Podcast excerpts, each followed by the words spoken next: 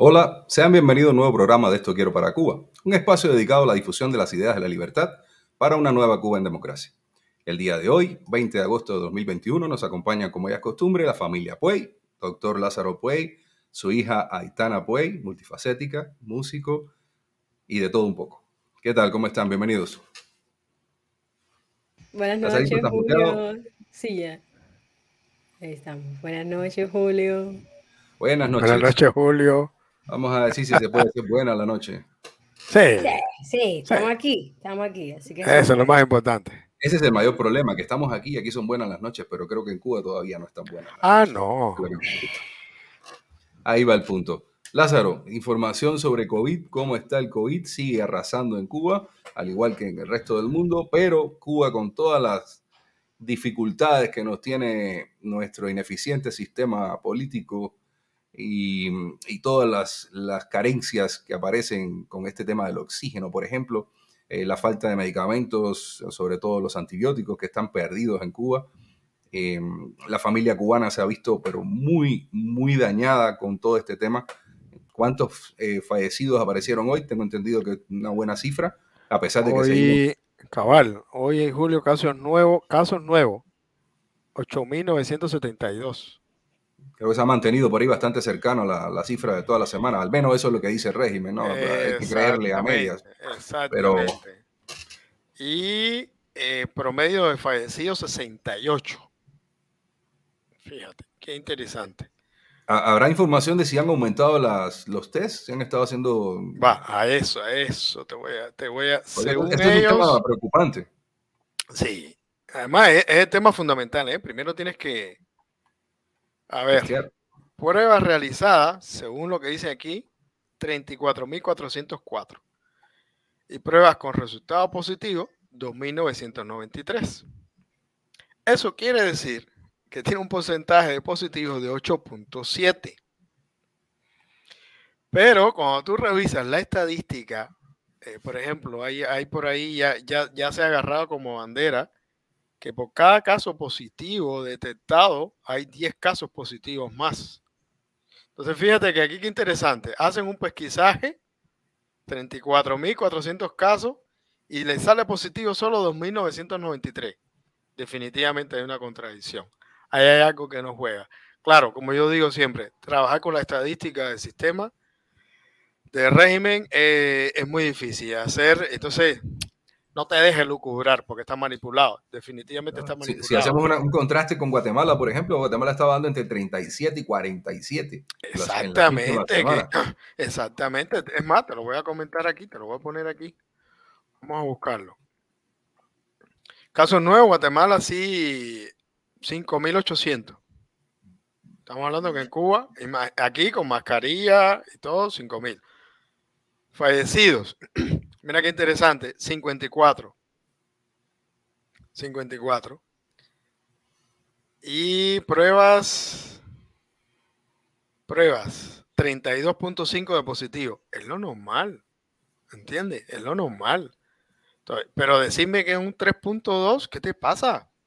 ¿Qué te pasa? Entonces. es, muy, complejo el tema de la, de, la información. A ver, señores, pero esta semana no hace mucho amanecimos con esos videos de los que aparecen de un funcionario aparentemente de salud diciendo. ¿Qué quieren? ¿Que le hagamos prueba a todo el mundo? No se puede. Eso fue Tenemos de arriba. Mira, es, es, que tú dices. Me, recuerda, a alguien que decía que no podían volar todos los cubanos porque se, el cielo se saturaba. Algo así. Exactamente. Eh, que, no había línea aérea, que no había línea aérea.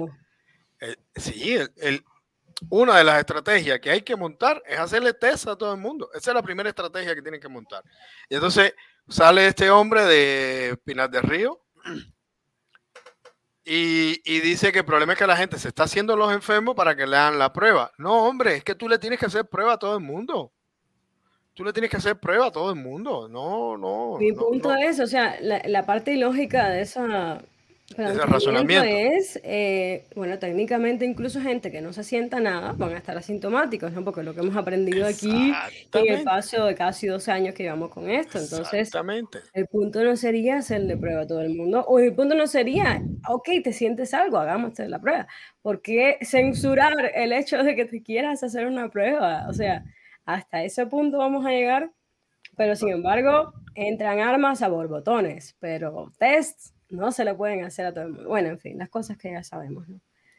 sí, eh, pero, pero, pero mira, pero mira, yo creo, Aitana, que sí, que, que tenemos que seguirlo diciendo, que tenemos que seguirlo repitiendo, hasta que la gente vea que, que no es mentira lo que nosotros estamos diciendo, que son datos que están ahí sacados. Sí, hay que decirlo, que no podemos cansarnos, que apenas llevamos un mes. Yo creo que la, la va a tener un tiempo, va a tener un tiempo. Ojalá nos pasara como en Egipto que fueron tres meses. Ojalá no fueran, porque tú dices, ya vamos en 33%. Ojalá fuera así. ¿Entiendes? Y tú dices, pero lo más importante es eso. Lo único que tiene el régimen es fachada. Y es una fachada que se cae.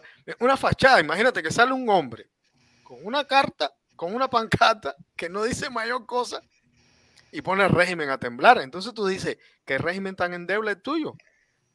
¿Qué régimen tan endeble tuyo? Entonces, yo creo que sí, que nosotros tenemos que insistir que espacios como esto, 100%, una y otra vez, y hay que machacar, y machacar, y machacar, y machacar, y hasta que, se vayan, la gente va entendiendo que es verdad, que no es mentira. Entonces, a ver, en marketing, en marketing la gente logra comprar algo después que se expone a tu producto de 7 a 15 veces. Es que te la logran comprar.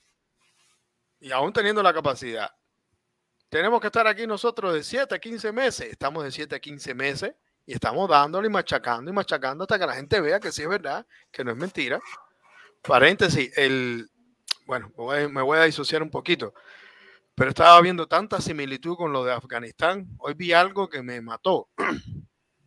Detienen un carro que viene con una, una bandera de Afganistán. Ellos quitaron la bandera, la bandera del Talibán. Lo bajan lo atropellan y se lo montan, lo amarran y se lo llevan en otro carro. Dice, coño, ¿cómo, ¿cómo me parece conocido? Esto me parece un tipo que llevaba una bandera. El tipo no estaba ni diciendo nada. Detiene el carro, sacan la bandera, destruyen la bandera, envuelven la bandera y se la llevan. Pero lo más impactante de eso no era eso. La gente que estaban llevándose ese tipo de detenidos. ¿Sabes qué tenía? ¿Qué tenía uno de esos tipos en la mano? Un RPG-7, un lanzacohete, un arma rusa, un lanzacohete. Tú dices, ¿qué nivel de violencia? ¿Qué nivel de fuerza? Pero tú dices, estos son, nada, son dictaduras. No le demos más la vuelta. Pero yo, yo sí. por qué esta gente, o sea, pasó esto ahora y todo el mundo, rápido en la ONU, rápido todos, y son los mismos que cuando hace un mes y unos días salimos nosotros, nadie dijo nada.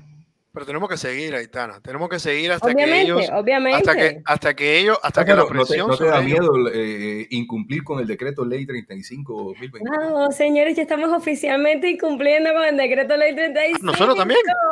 ¿Aplica para nosotros? Pues me imagino que sí, no sé. No sé. ¿Aplica para nosotros?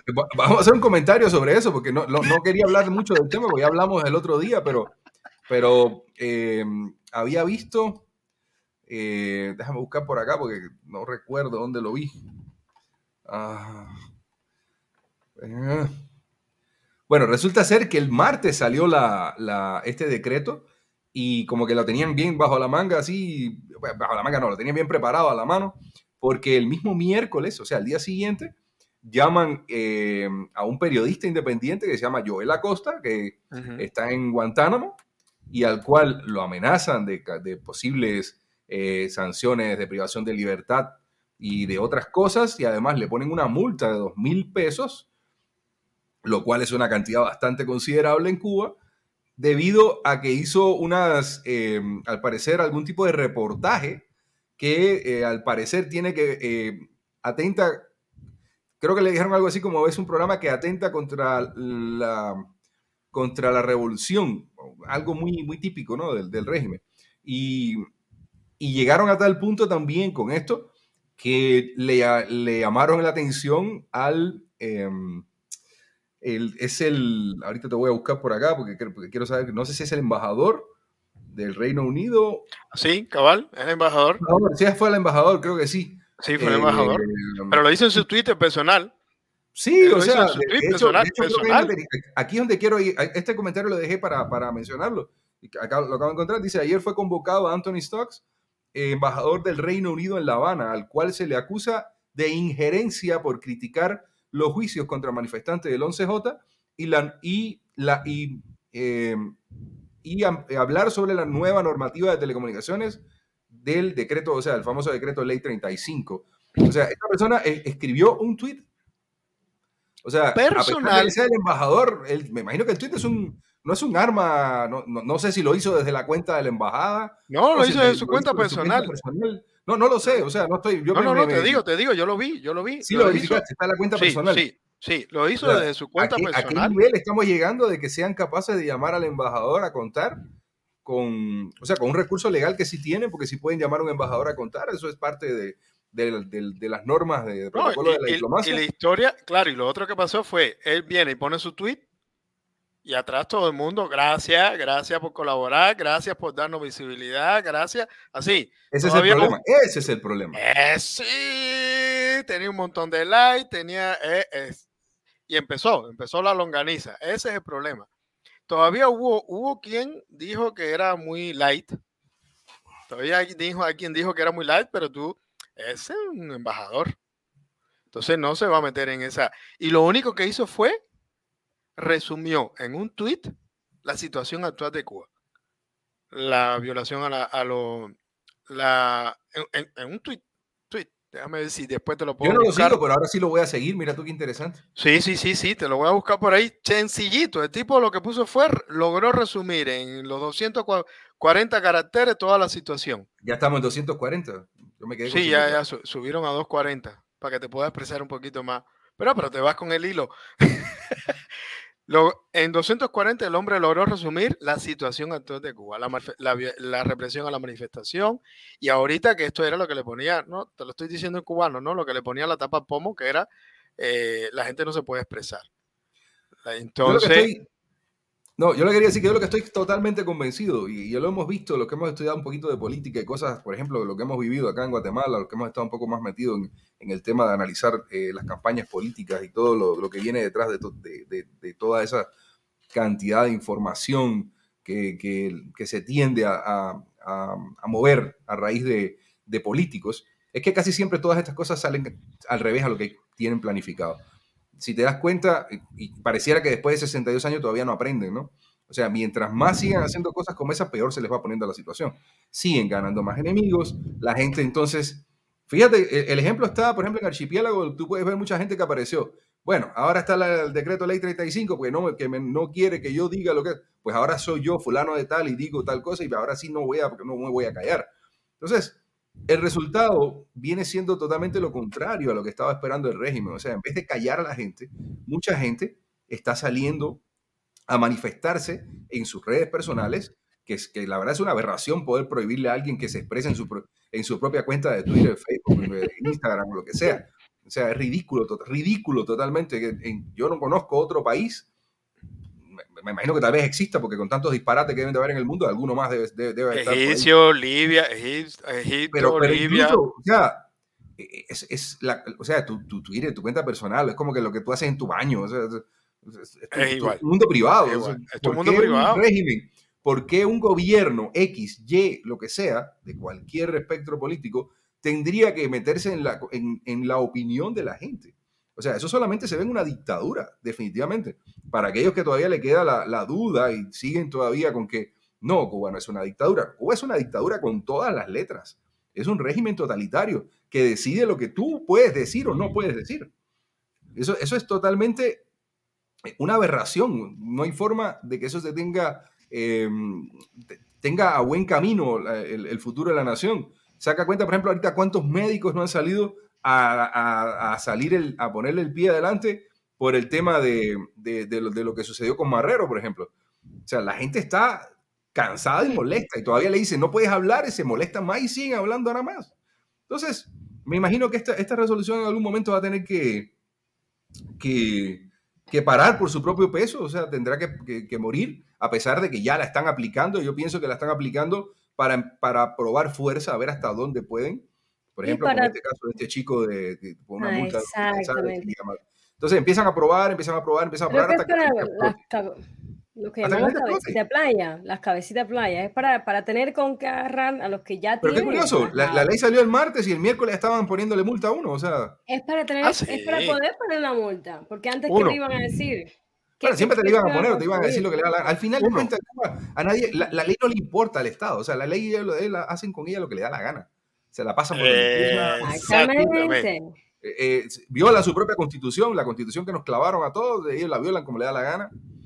Eh, no sé, hay tantas cosas que, arbitrarias. Si se fijan, señores, las redes se han inundado de, esta, de este ingenio colectivo. Los memes, los memes, que es lo que le llamamos ahorita, que, que es, o sea, ha sido peor, porque si bien estamos todos ahorita concentrados en la seriedad de lo que estaba pasando con los médicos, con la seriedad de que se los, los estaban también a ellos deteniendo y todo. De repente soltaron esto y lejos de la gente parar de hablar, se desató. Pero yo creo, yo creo, Aitana, mira, a ver, a veces lo que tú dices es que uno lo sobrevalora, pero yo creo que tiraron una cortina de humo. Sí con ese decreto de ley. porque, lo que venía para arriba era la historia con los médicos. Exactamente. Entonces, hay, hay, quien también está en Twitter diciendo, eh, no nos dejemos, esto es una cortina de humo, es una sigamos con SOS Cuba, Cuba muere, eh, no hay decreto, decreto y no te metas con los médicos. Eso es. Porque tú sabes que los hashtags son ingeniosos, ¿no? No te metas con los médicos. Un hashtag así. Pero ahí va. Creo que medio recogieron un poco la, cosa con los médicos, porque creo que, no sé, alguien tuvo que haber pensado, haber dicho, oye, esto es una locura, te vas a pelear con... No solo, no solo estamos cagados, ya, diría alguien en el régimen, ¿no? oye, ya estamos cagados con la población, ya nos paseamos en la gente, la juventud ya no nos quiere, no nos quiere... Y ahora también te vas a pelear con los médicos que nos están salvando a la gente. Yo siento que lo que le pasa es que los médicos eran, y sobre todo los profesionales en Cuba, pongámosles mucho ojo a quienes son los que salen a la calle, quiénes son los que hablan. Entonces, de los que no son chusma, los que hablan son los artistas. Entonces, ah, los artistas. Por eso que cuando hacen el artículo aquí, el reporte de Guatemala, dicen, es artista del MSI. O sea, refiriéndose a mi persona. Ya, ya incluyen que uno, por ser artista, tiene cierta afiliación política. O sea, suponen eso. Eh, porque los profesionales en Cuba no tienden a expresarse. Eso creo que fue otra cosa, que ellos han abusado de ese miedo de que obviamente un médico donde único puede trabajar en Cuba es en un hospital del gobierno y por tanto no va a escupir para arriba. Entonces creo que abusaron de eso al extremo y al extremo creo que le tocaron ahorita en el orgullo, si se fija. Porque fue cuando dijeron, ¿saben qué? Al final el tipo este todo desagradable, él venir a decir eh, básicamente esto, o sea, hay, las, quejas son más por cómo ustedes trabajan que por lo que realmente es la, la, infraestructura. Eso es irrespetuoso a nivel estratosférico.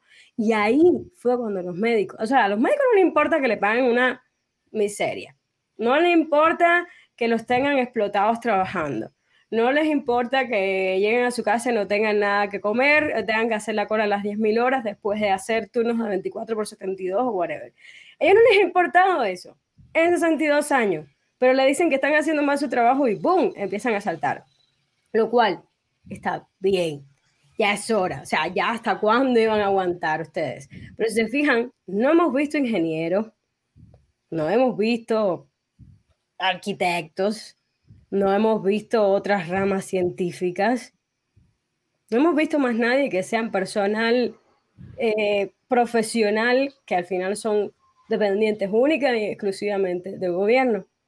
Entonces, que estos sean los primeros es un gran paso, va, está bien, pero tampoco hemos visto maestros, por ejemplo, que para mí son, son de lo más importante, porque al final son los que están adoctrinando a nuestros niños. O sea, si los maestros se viran, ahí yo digo, ok, ahí estamos.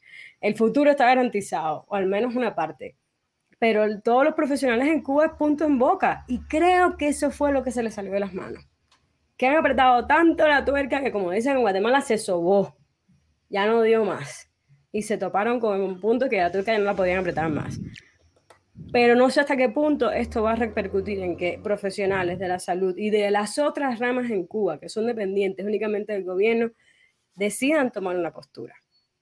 No sé hasta qué punto.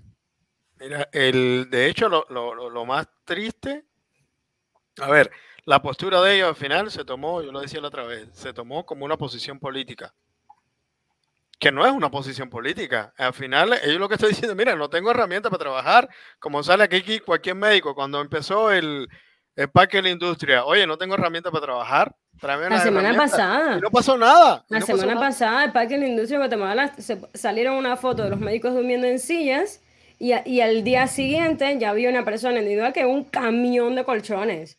Pero Voy a pedir el cronómetro. Sí, por favor.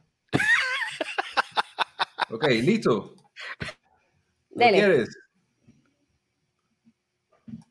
Todo suyo, compañero. no, mira, el, básicamente la historia está. Eh, siempre, se aprovecha, siempre se ha aprovechado el gobierno, el régimen se ha aprovechado de que la medicina es una vocación y una vocación de entrega y que bajo cualquier circunstancia tú vas a ir a trabajar.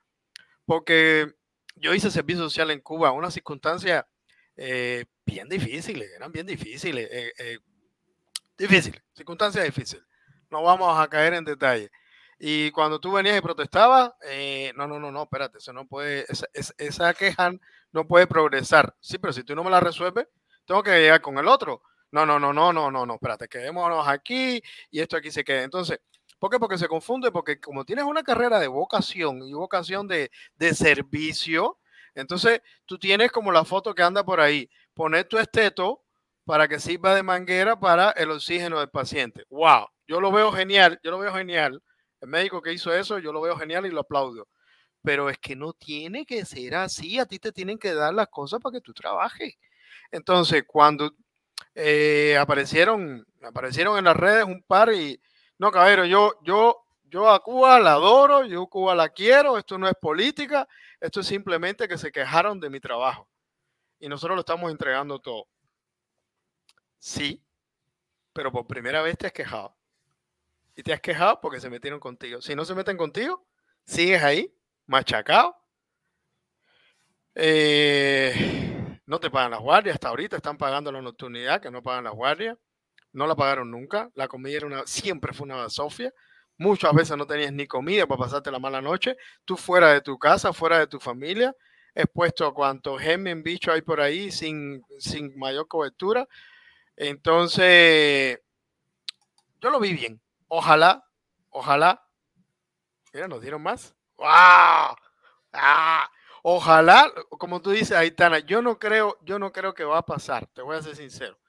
Creo que simplemente hubo una coyuntura, te voy a decir, es mi, criterio. A lo mejor pasa y ojalá pase. Eh, fue una coyuntura donde se mencionó a nivel ético, además, pero además el, el, video de Marrero es lo más peyorativo al trabajo de los médicos, porque además dice, eh, en cubano, así, si hay alguien que no sea cubano lo va a entender. Eh, la parte material, sí, el oxígeno, así mismo, te estoy haciendo como lo hizo él. Pero la parte subjetiva, las quejas, claro, es lo que dicen ellos. El problema es que la queja sale a nombre del médico. El médico es el que está atendiendo al paciente. Entonces, cuando hay una queja, sale a nombre del médico. Claro, la queja dice que no hay oxígeno, pero sale a nombre del médico. Entonces, como tú lo quieras agarrar. No te metas con eso. Yo siento que no te debes meter con eso. Te la dejo. Gracias, gracias por el tiempo. Aitana, ¿quieres tu tiempo? Sí. Todo suyo.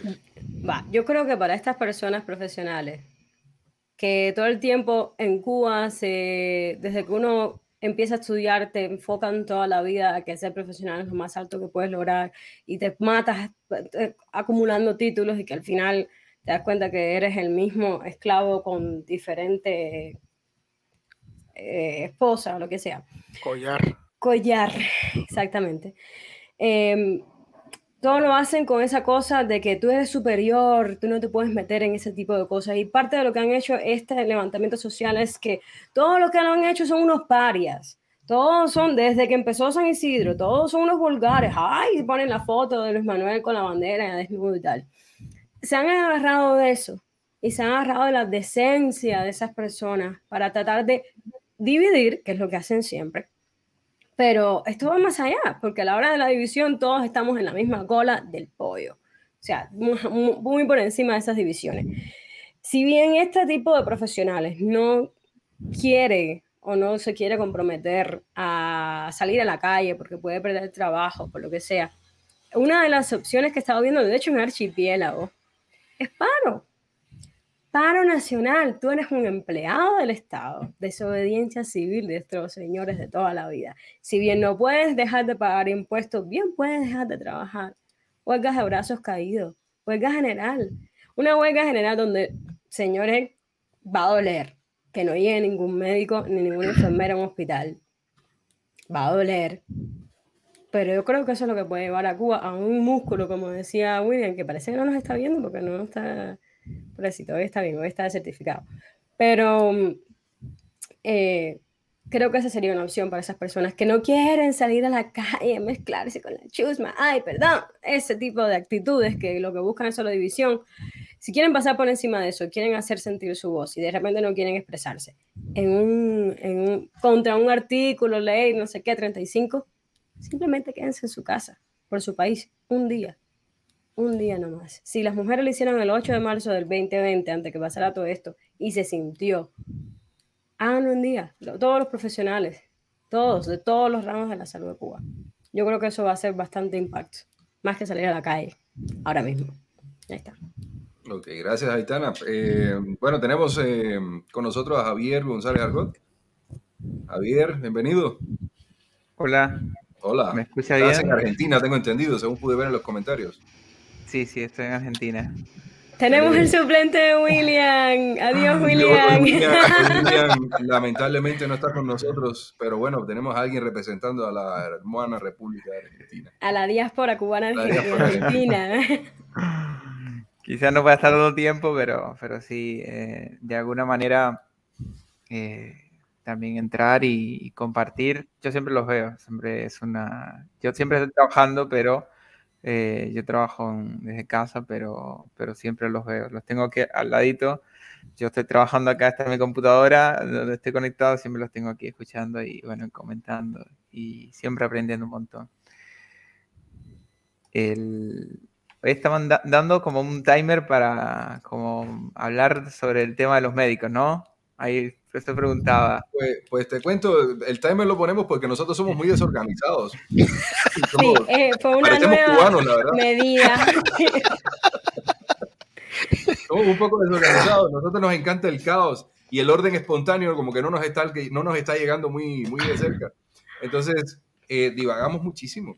O sea, esto es un programa muy demasiado abierto que, que inició con una con un poco catarsis en algún momento y de pronto. Julio, ponte, el, ponte, el, cronómetro. no, no, no, solo estoy haciendo la... lo, lo, bueno es que esta es mi dictadura, entonces.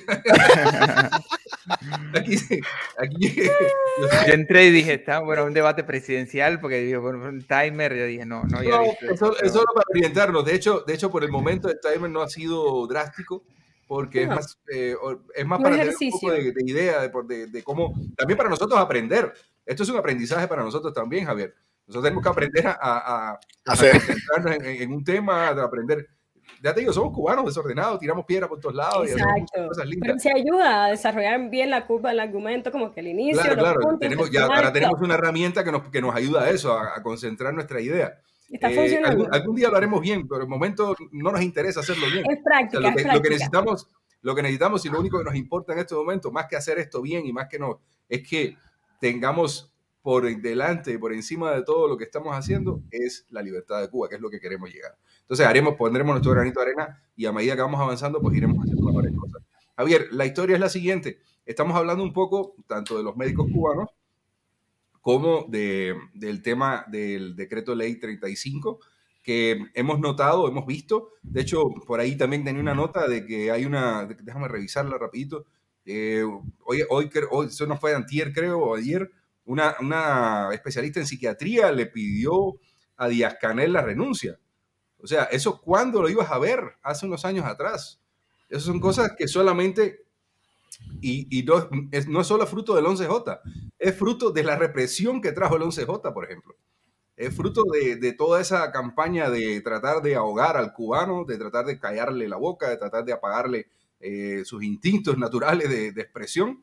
Entonces, eso lo que trae como consecuencia es que haya muchas más personas ahora que están dispuestas a darse la cara y el nombre y salir a decir lo que piensan. En este caso, tú que estás acá con nosotros, puedes decir todo lo que piensas al respecto de este decreto ley 35 y lo que desees hablar. Eres bienvenido. Pues ya está, tienes tus tres minutos. Gracias. Bueno, mira, yo les comento, yo en, Cuba eh, ejercí como, médico, pero no, nunca hice asistencial. Eso sí, yo hago una, dejación de responsabilidad, no obstante, siempre me dediqué a la investigación.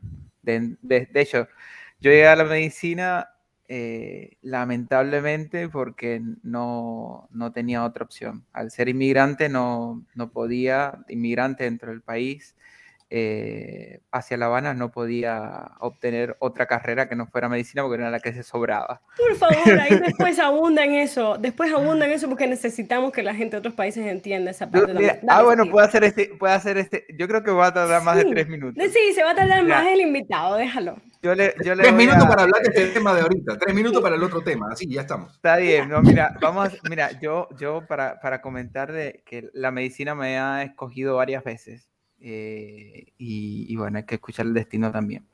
Mira, yo soy triple inmigrante. Yo, yo nací en Manzanillo, que es un municipio dentro de la provincia de Granma, pero no nací en el centro de Manzanillo, nací en un pueblito lejano de la ciudad. ¿Cuál, cuál, cuál, cuál? Eh, no, se llamaba Las Novillas, es decir, no, es decir, es una, no había, ah, bueno, entonces, entonces bueno, sí, imagínate entonces era, era lejos la ciudad, mis padres se separaron, mi mamá dijo, bueno, yo quiero que mi hijo sea científico, bueno, en fin, eh, y nos mudamos para el centro del pueblo, por centro del Manzanillo, y ahí vivimos como en 49 lugares, entre ellos la calle. Em, después mi mamá dijo, bueno, está muy mal la cosa en Manzanillo, eh, ella trabajaba como profesora, mis padres son maestros, y la hermana le dijo, bueno, vamos a ver, mejor que te vas para ir para La Habana, que vas a estar mejor, o peor no va a estar, y bueno, migré a La Habana. Yo había aprobado las pruebas de ingreso para el IPBC y al ser inmigrante, no tener dirección en La Habana, no me dejaron entrar a Lenin. Entonces tuve que irme a estudiar a la Félix Varela, que es que está en lo que hoy es Mayabeque. Porque yo dije, mi mamá dijo, no va, no, él no va a estudiar en un pre, va a estudiar en un IPBC, aunque sea en, en otra provincia donde fuere. Y ahí le permitió, y bueno, estudié en, en, en la Félix Varela, que para mí un amor, pero mi, mamá nunca me pudo ir a ver, en fin, estaba lejos, no tenía compañeros de, cercano, todos eran de otra provincia, en fin, pero fue maravillosa aquello. Eh, tuve que aculturarme ahí fue la presión del inmigrante, tuve que cambiar el acento, perdí el acento oriental, nunca más lo he recuperado, no sé ni siquiera fingirlo, quizás también hay un componente psicológico detrás de eso, de, todo el bullying que hacen al inmigrante oriental dentro de un país integrado, socialista, inclusivo, como es. Eh, también yo tenía 15 años, pero no hay razón, porque además tenía profesores y estaba en un pre vocacional, es una escuela como de alto rendimiento para los que no son de, de Cuba y no conocen la realidad.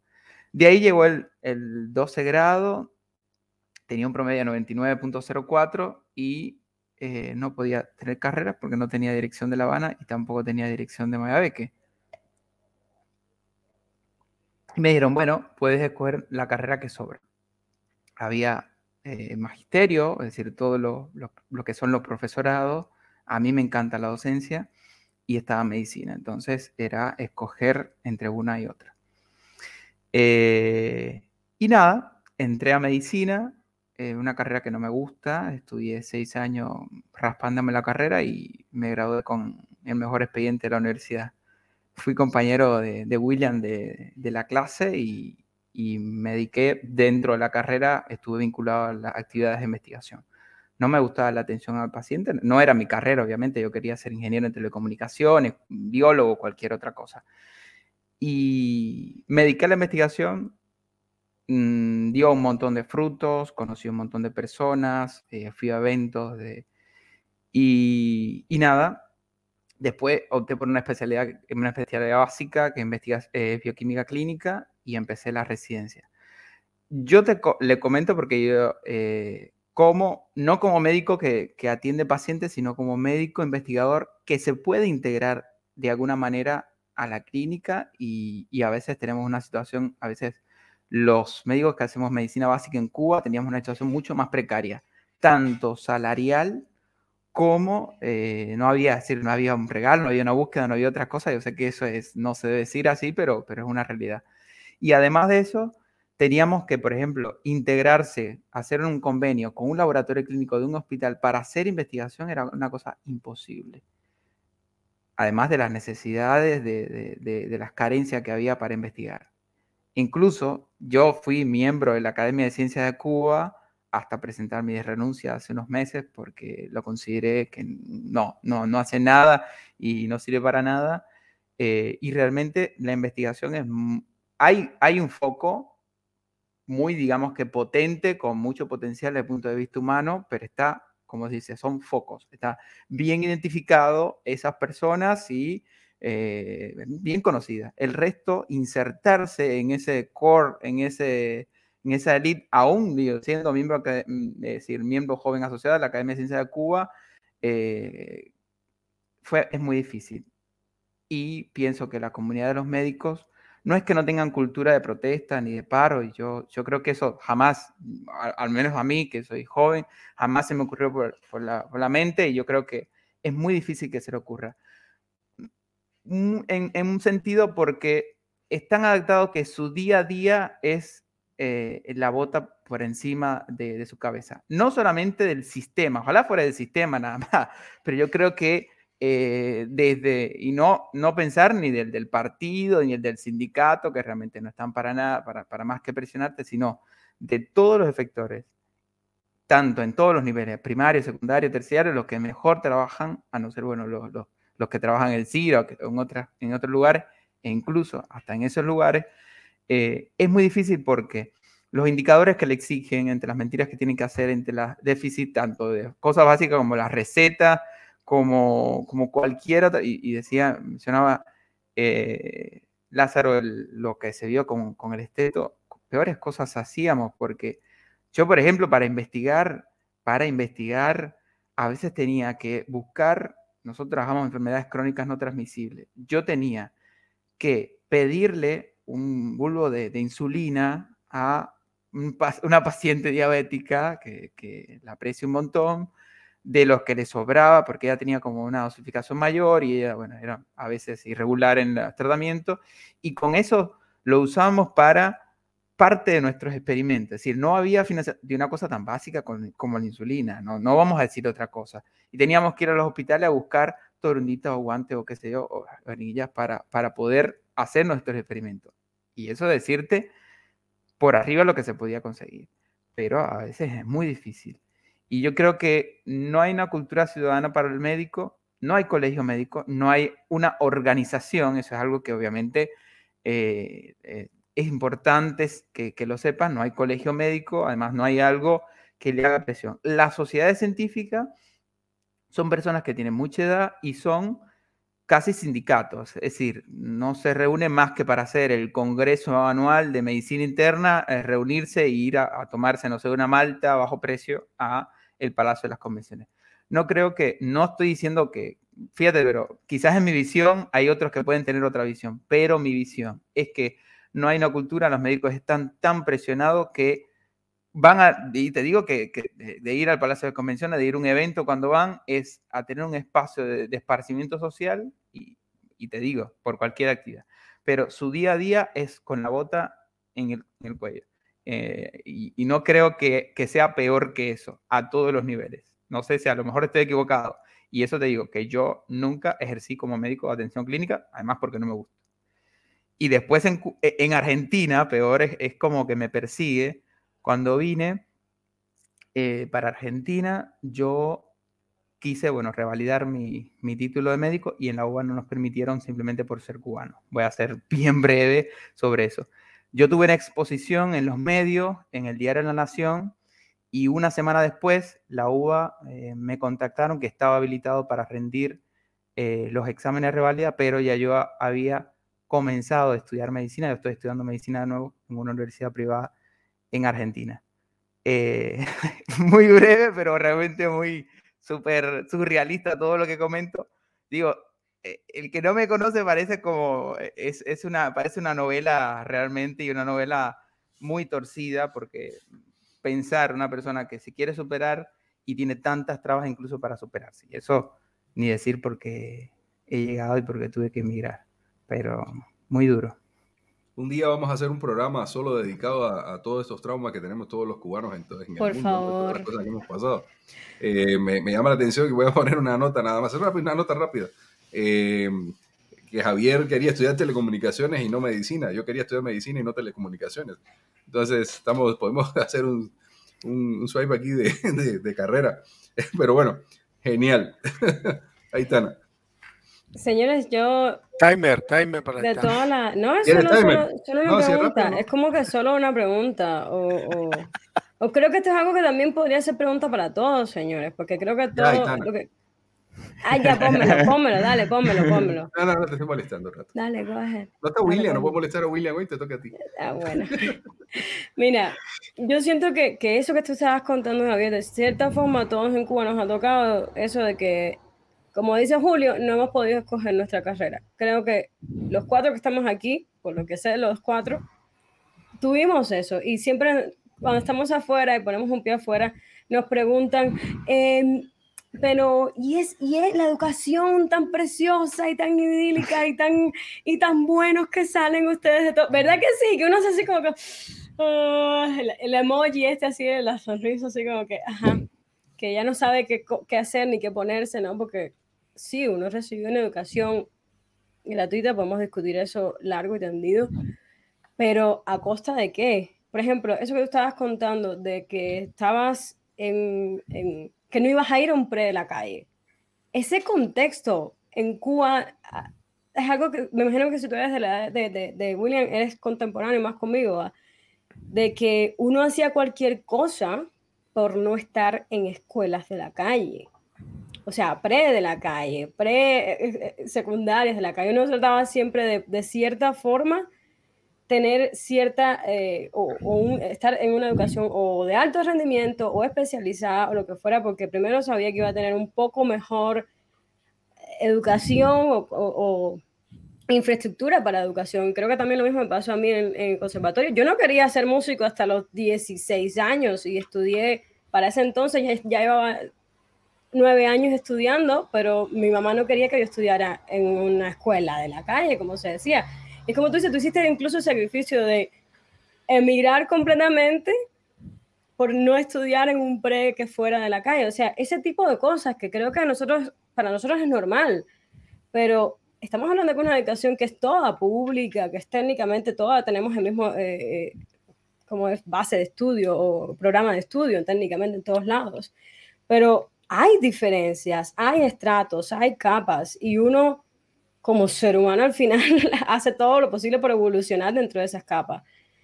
Estás hablando también eh, sobre lo que, lo que comentas sobre eso. Yo, más allá de, de, esas cosas, y yo se lo decía en uno de los programas, yo cuando llegué a Argentina, yo me, me pago un psicólogo para, para poder superar un montón de cosas, y no es porque tenga trauma. Eh, no, yo, yo voy a, yo tengo mi psicólogo, yo, la, yo le digo, hoy te traigo, y, y, y le traigo las historias, y digo, estás perdiendo dinero porque realmente me dice, estás perdiendo dinero porque si tú o escribes un libro o haces un, esto en TikTok, esas historias se vuelven más virales que, eh, que, yo creo que, bueno, que nadie. Pero hay una cosa importante y yo te comento lo siguiente, y, y los que son padres van a entender, y yo no soy padre. Yo creo que nosotros nos tocaron, nos, nos ha tocado tomar decisiones muy jóvenes, cosas que son de adulto responsabilidades que dan una, una carga y sobre todo una madurez desde el punto de vista personal. Yo, yo cuando me dicen de la, de la educación, yo acá soy docente y estoy estudiando el profesorado. Yo soy docente del público, de tres escuelas públicas, de tres institutos superiores públicos y en una escuela privada, en una universidad privada soy docente, soy el coordinador de investigación.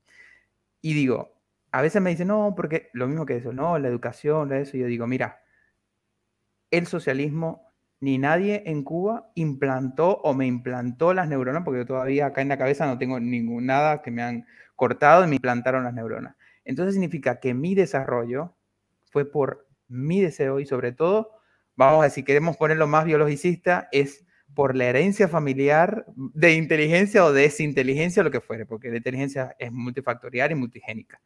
Entonces, no se puede decir que un sistema te hace inteligente. Y lo otro, muchas veces un sistema a veces hasta te deforma, porque el que, mira, tu, tu mismo ejemplo y hay un montón de ejemplos, de que tengamos que con 12, 13, 14 años tomar la decisión de estar en una escuela y no en otra por ciertas condiciones o por estar en un lugar mejor, porque nadie sabe los sacrificios que nosotros vivimos por estar en un lugar mejor. Y, y eso hay personas que han estado no sé, en escuela de informática o en otro lugar, simplemente, aunque no les gusta la informática, por, porque ahí hay condiciones y buenos profesores y van a aprender algo. Y o gente que está becado porque no tiene que comer en su casa. No, yo, yo, no, de eso, de lo de no comer, ni, ni hacemos la, la, historia. Pero digo, estas decisiones no, no quieres incumplir el decreto 35. No, yo. Pues cuenta que ya estamos incumpliendo ya. No, hay una. Yo, a mí me hicieron una entrevista de, de, de, el Diario Nación y yo lo conté, no tenía para comer realmente y estudiaba. Yo iba a la Biblioteca Médica Nacional a hacer las investigaciones, pero yo tuve mi primera computadora dos, un mes y medio antes de irme para Cuba, de, de Cuba, porque unos amigos bolivianos me la regalaron. Fueron a Cuba y me la regalaron. Y yo no tenía computadora y yo tenía que ir todos los días a la Biblioteca Médica Nacional y me quedaba hasta las 9 de la noche, que es que cerraba, sin comer, sin almorzar, sin nada, porque ahí es donde había computadora y acceso a Internet ilimitado. Limitado, teníamos 100 megabytes para, para navegar el tiempo que estábamos ahí. Nada. Eh, entonces te digo, las decisiones que tenemos que tomar tan jóvenes, las decisiones apresuradas, sin poder escoger otra cosa, incluso tenemos que tener una certeza absoluta de que eso después con 18 años es terrible. Y después que no tenemos opciones, incluso después, si quieres estudiar otras cosas, tampoco tienes opción porque no existe legalidad para eso. Entonces, hay un conjunto de presiones que como ciudadano, más allá de la, de la coartación de las libertades, que eso no voy a meter porque obviamente sabemos que es el plan nuestro y, no quiero, no, no, no, yo me limpio en la ley 35. Yo creo que he dicho cosas peores que tanto en Cuba como en el exterior que, por la ley 35 y yo creo que más que vetado voy a estar. Y, y digo, pero esas decisiones en un contexto tan apresurado y tanto que nos presionan, más allá de decir, bueno, somos superhéroes porque estamos superados y estamos un montón de cosas, digo, cuántas cosas tenemos que vivir y cuántas cosas tiene que vivir tantas generaciones para decir, este con esta certeza milimétrica parece una neurocirugía lo que tenemos que hacer para escoger nuestro destino. Cuando el destino es una cosa abierta, que podemos equivocarnos. Yo veo estudiantes que, porque lo veo diariamente, estudiantes, yo, yo eh, doy clase en un instituto de deporte y hay personas que están en segundo año de entrenamiento deportivo, que yo doy clases de, de salud y deporte, y lo abandonan así, me voy a estudiar medicina, porque me di cuenta que esto no es tanto, es para después hacer medicina y hacer medicina el deporte. Y lo abandonan y van a otra universidad, tanto pública como privada, no vamos a hablar de eso. Pero, y, allá tienes que tener tan calibrado y ya cuando te gradúas de esto, estás preso para esa profesión por siempre y para siempre sin poder mirar. Entonces, eso tiene una carga emocional muy difícil, que desarraigarse de eso y a veces hay muchas personas que quedan con secuelas, que quedan frustradas, que quedan, eh, que quedan con, con, con, esa sensibilidad, no, no, me pude hacer esto y entonces hacen su profesión para decir es para tener el diario, eh, es muy triste y muy lamentable la verdad. Así que ahora sí te dejo hablar. Lázaro, ¿quieres hablar? ¿Te querías hablar tú? Sí. Mira, el te voy a mirar la tota, tú no quieres hablar eh, y quien no quiere... No, yo hablo lo que quiera, lo que... No, no, no, quiere, que, no quiere que te agarre el decreto ley 35, pero te tiene que agarrar porque... No, no hay problema. No, porque mira, entraste mira, aquí. Porque entraste aquí ya te va a agarrar, eso es así. Mira, Javier, esto es interesante. A ver, parte de nuestra tarea y que estamos hablando al principio es, decir desmontando los mitos de, de Cuba. Y uno de los sí. mitos muy, muy arraigados es el mito de la educación. Ese es uno que está muy arraigado. ¿Todos son profesionales? No, todos son profesionales. Ojo, ¿Todos son profesionales? No. Es que un taxista, hasta un taxista era profesional. Sí, porque el taxista no tiene otra fuente de ingreso y logró tener un carro por H o B situación. Esa es una. Y dos, eh, que nosotros sabemos que, que, hay gente que viene y usted que usted es profesional, sí, yo soy ingeniero y no es nada. Entonces va por ahí la historia, pero todos sabemos lo que tú estás diciendo. Tienes que tener una certeza milimétrica. Es decir, en la época de nosotros, yo soy un poquito mayor que tú, eh, si cuando salías de la secundaria, tú tenías que saber que ibas a agarrar una carrera universitaria, que entonces tenías que agarrar el pre universitario. No podías agarrar otra carrera, porque si agarrabas otra, ya después tú no tenías opción a la universidad. Y por eso lo estoy sacando y voy a caer un poquito en detalle.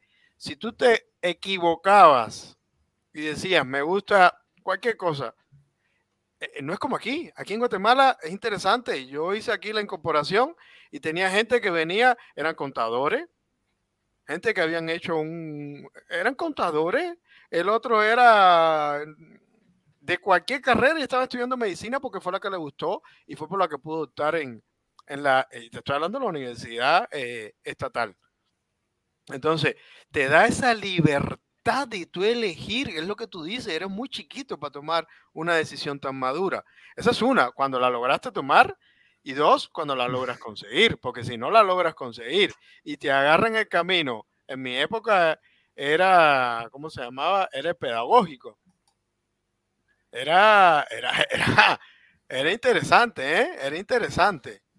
Mira lo que dice Lenita, eh, igual te puedes cambiar de carrera. Claro que te puedes cambiar de carrera. Te puedes dar cuenta en el camino que no es lo que tú quieres y no pasa nada. Pero el problema en Cuba es que si te sales del... Ojo, importante, importante también esto. Si te sales de la carrera ya no tienes otra opción de entrar a la universidad. Si tú te saliste en segundo año de la carrera ya tú no tienes otra opción. Porque la única forma de entrar a la carrera es a través del bachillerato. Entonces, la educación no es tan gratuita no, lo de te pone en juego la libertad. No es, gratuita. no es gratuita. te pagan impuestos. En todos lugares hay, hay, hay educación pública. es pública, no es gratuita. Eso no es, algo eso no es algo excepcional de Cuba. Es obligación del Estado. Es obligación del Estado. En Argentina, la educación. En Argentina vienen miles de personas de todo el mundo a estudiar en las universidades, tanto grado como posgrado. Y, y, y, pasa así. La UBA es un centro que creo que el 80, no sé, más de un montón de, porcentaje van a estudiar, que incluso a veces es excesivo. Y bueno, eso es más adelante que se puede hablar.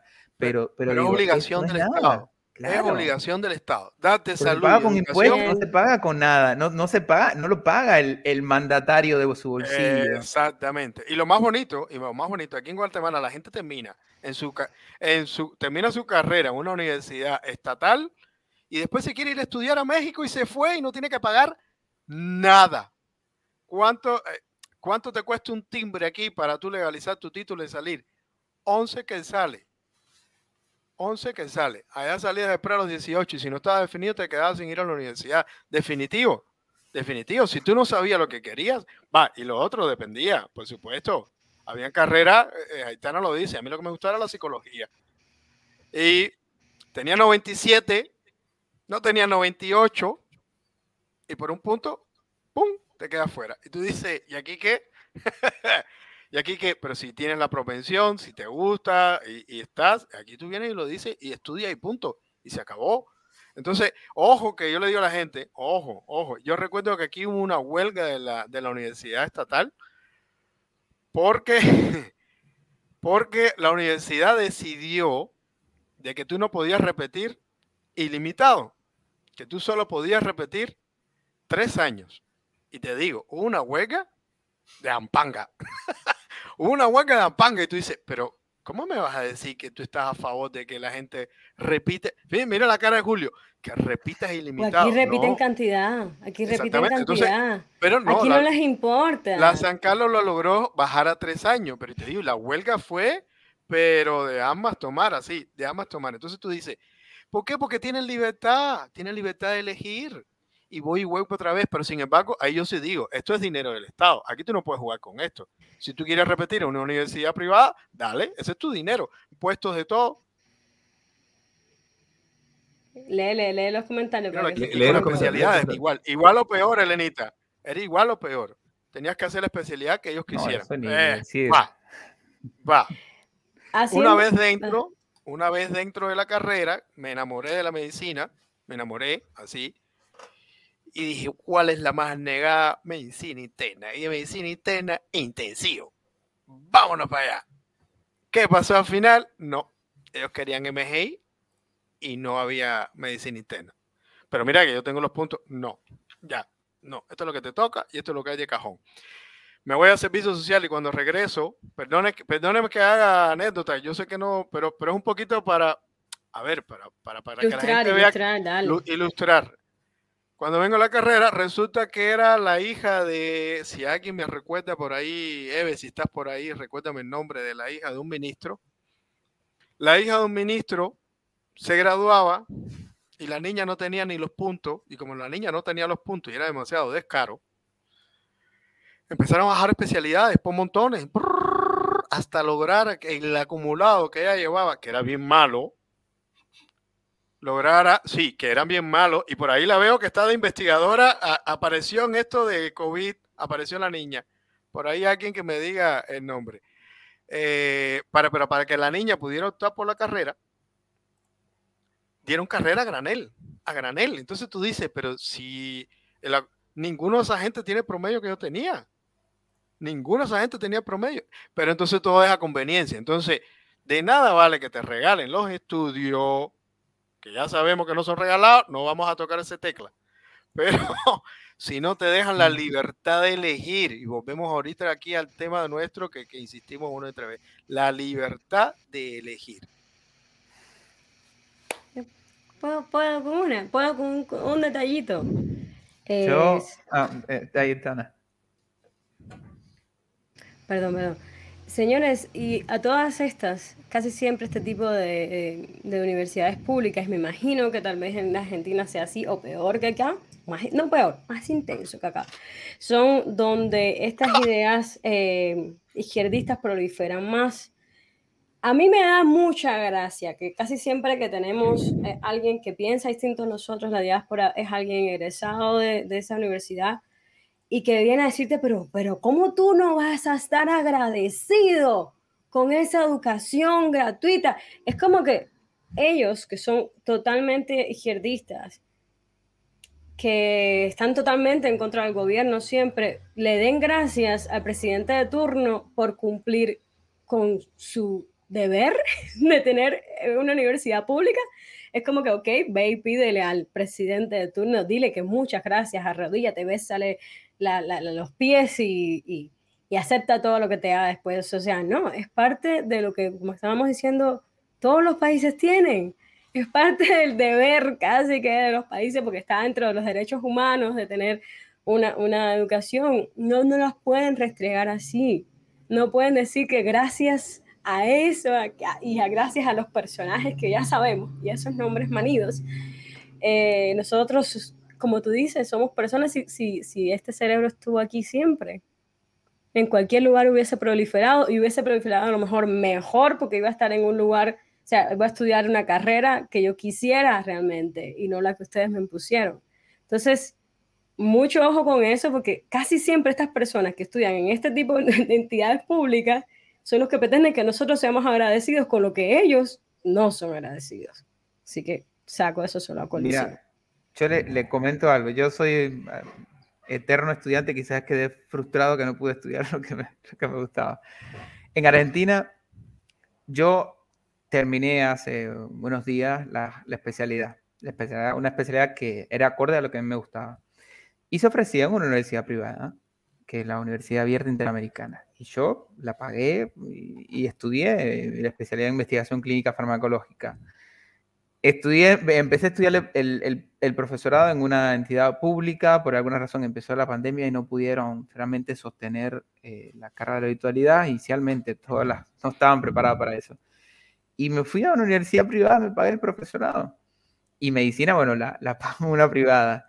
Y digo, pero yo puedo, uno, escoger, dos, trabajar para pagarme y aún así no he dejado de vivir. Y todavía tengo electricidad acá, creo que hay una luz acá, y tengo electricidad y un montón, de cosas más. No digo, no digo de, de, decir esas cosas que son re básicas, ¿eh? pero pero digo, no me han cortado la luz, no, no, he dejado de, comer, no he, dejado, no he pasado frío, que había que un montón de frío.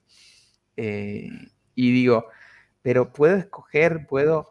Y veo que muchos estudiantes, tanto en lo privado como en lo público, a veces se pagan lo privado para acomodarse un poco más y prefieren pagar para tener una silla acomodada, una silla, digamos, un asiento, me refiero de condiciones de tanto habitamiento en las instituciones como escoger, por ejemplo, horarios y un montón de cosas más que dan las instituciones privadas que no son menos, que no por eso tienen menos calidad, porque yo, el profesorado, y, y te digo, en la Universidad Católica Argentina, que es una de las privadas más caras que hay, yo concursé por una beca y me becan el 80%, por mis capacidades, que había que hacer un concurso y había que presentar el, currículum y había que presentar por oposición.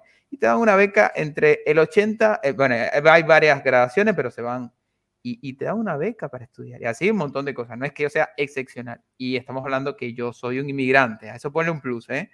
Yo soy inmigrante, no es que soy nativo argentino, aún. Eh, y y en la, en la, en la White nos daban una beca parcial que era, que era como del 20-25%, pero bueno, es como simbólico, pero, y estamos hablando de que uno puede no solamente escoger la formación que quiere, sino hay una diversidad de ofertas, tanto en el ámbito público, porque yo trabajé, desde que yo llegué a Argentina, yo, yo trabajé en un centro de investigación de, de la UBA, y es verdad que era muy de izquierda. Yo los, los, adoro igual, pero era todo de izquierda y no, no, fue eso lo que me hizo salir, sino realmente la, la, necesidad de estudiar medicina fue lo que me hizo salir de, de, del centro de investigación porque tenía que irme a buscar un trabajo que me permitiera mantenerme y además pagarme la carrera de nuevo, que es carísima. Pero digo, al menos, y, y después esto, y lo puedes encontrar y ofertas laborales, yo soy médico y trabajo como docente, aún sin ser, incluso aún sin tener mi título revalidado, porque me reconocen como mi ámbito profesional. Entonces, hay tantas posibilidades. Y digo que esto, esto es un país que no es el mejor país, ¿eh? y, ahora está pasando feo. Y si no nos ponemos las pilas, la vamos a pasar peor. Pero digo, hay tantas oportunidades, tantas opciones, tanto laborales como una cosa tan básica estudiar y trabajar. Estudiar, trabajar, a cobrar años del trabajo, aportar, mantenerte, independizarte. Yo estudio y trabajo, porque yo estudio el profesorado y ahora medicina, antes el profesor de especialidad de medicina, y, digo, estudio y trabajo y puedo seguir mi vida. Y además me divierto, me encanta, tengo un montón de perros y, me divierto un montón y salgo, y, y no es que dejo mi vida, obviamente tengo que trabajar un montón, pero tengo una vida, así se puede hacer. Y además estoy aportando a la sociedad, además a su vez estoy superándome. Entonces, hay tantas opciones que, obviamente, como dicen ustedes, en una Cuba diversa, en una Cuba ampliada, en una Cuba inclusiva, va a permitir que los jóvenes puedan aportar a la sociedad, formarse y tener mayor conciencia ciudadana, porque el joven que trabaja y estudia, mi vida cambió un montón. ¿eh? Yo tengo 29 años, pero mi vida cambió un montón desde que yo tuve que remotorizarme y decir, estudio y trabajo, porque en Cuba a mí se me acababa el dinero, los mil y pico de pesos o ganaba 40 dólares, ganaba como médico, y mi mamá me tenía que dar dinero. Acá no, acá no hay mamita, no hay qué sé yo, y, y, acá hay que ajustarse un montón de cosas y por aquí y por allá, más allá de que hay un montón de opciones más desde el punto de vista económico, pero digo, ¿cuánta conciencia ciudadana puede tener una persona? Porque yo tengo compañeros eh, de, estudio y, y, tengo estudiantes, son tres jóvenes y están pagando su carrera y, y van y, están, y digo, eso crea una conciencia ciudadana, una responsabilidad civil, una responsabilidad social para con todas las cosas que en la sociedad, siempre hay gente mala, eso sí, y siempre hay gente brillante, pero digo, ¿cuánta potencialidad se está perdiendo? Y esa dedicación horaria de no sé cuántas horas en la primaria, en la secundaria, al final ahí, ahí con los libros de texto, que al final pueden ser menos horas, pueden ser otras horas dedicadas a otras actividades útiles, no vamos a decir que trabajar. Y no es explotación infantil y no es explotación laboral, ni mucho que menos, son cosas que es aportar a la sociedad. Y hay trabajo simple, hay trabajo complejo, hay trabajos que llevan más tiempo y hay trabajos que pueden ser de, aportar en, no sé, en un, bueno, es que no hay negocios familiares, desde un negocio familiar hasta de ayudante, asistente en una empresa que puede necesitar de, eso. No sé si me fui del tema, sé que estaban hablando de los médicos y terminamos hablando de, no, cualquier otra cosa. Hemos hablado en educación y lo cual me parece re bien. Julio, de hecho estaba pensando en ti ahora. Ya, ha ido acumulando en, Minutos, minutos. Yo llevo, espera yo llevo nueve horas dictando clases, por eso es que cada vez que termino tengo que, yo, yo dicté clase, nueve horas de clase. Y, y, bueno, cada vez que termino tengo que tomar un poquito de agua porque se me seca la Es la costumbre de, maestro. y lo bueno, cuando, uno, cuando uno da clases se le, se, le, se le activa esa neurona de hablar más. De hablar. No, solo se toma la cubano. Somos cubanos y de pronto damos clases, porque creo que aquí casi todos damos clases. de cierta manera, todos damos clases. y, se suma y se suma y se suma y seguimos hablando. Julio, estaba pensando en ti ahora, en este, en este momento, en el tema de la universidad y tú como profesor de la universidad y eso. Sea, ¿cómo ves la Cuba esa? Bueno, no sé qué, si vas a ir por ahí, pero Julio tiene que tener una idea. Dos cositas. Primero, vamos a dar la bienvenida. Está entrando Danilo Pompa también. Entonces le oh. vamos a dar la bienvenida y antes de que él pueda eh, hablar, porque hay una pregunta que se quedó retrasada hace bastante tiempo. La voy a comentar. Bienvenido, Danilo. Primero, vamos a dar la bienvenida. Está entrando Danilo Pompa también. Danilo, vamos a necesitar que, que, apagues tu...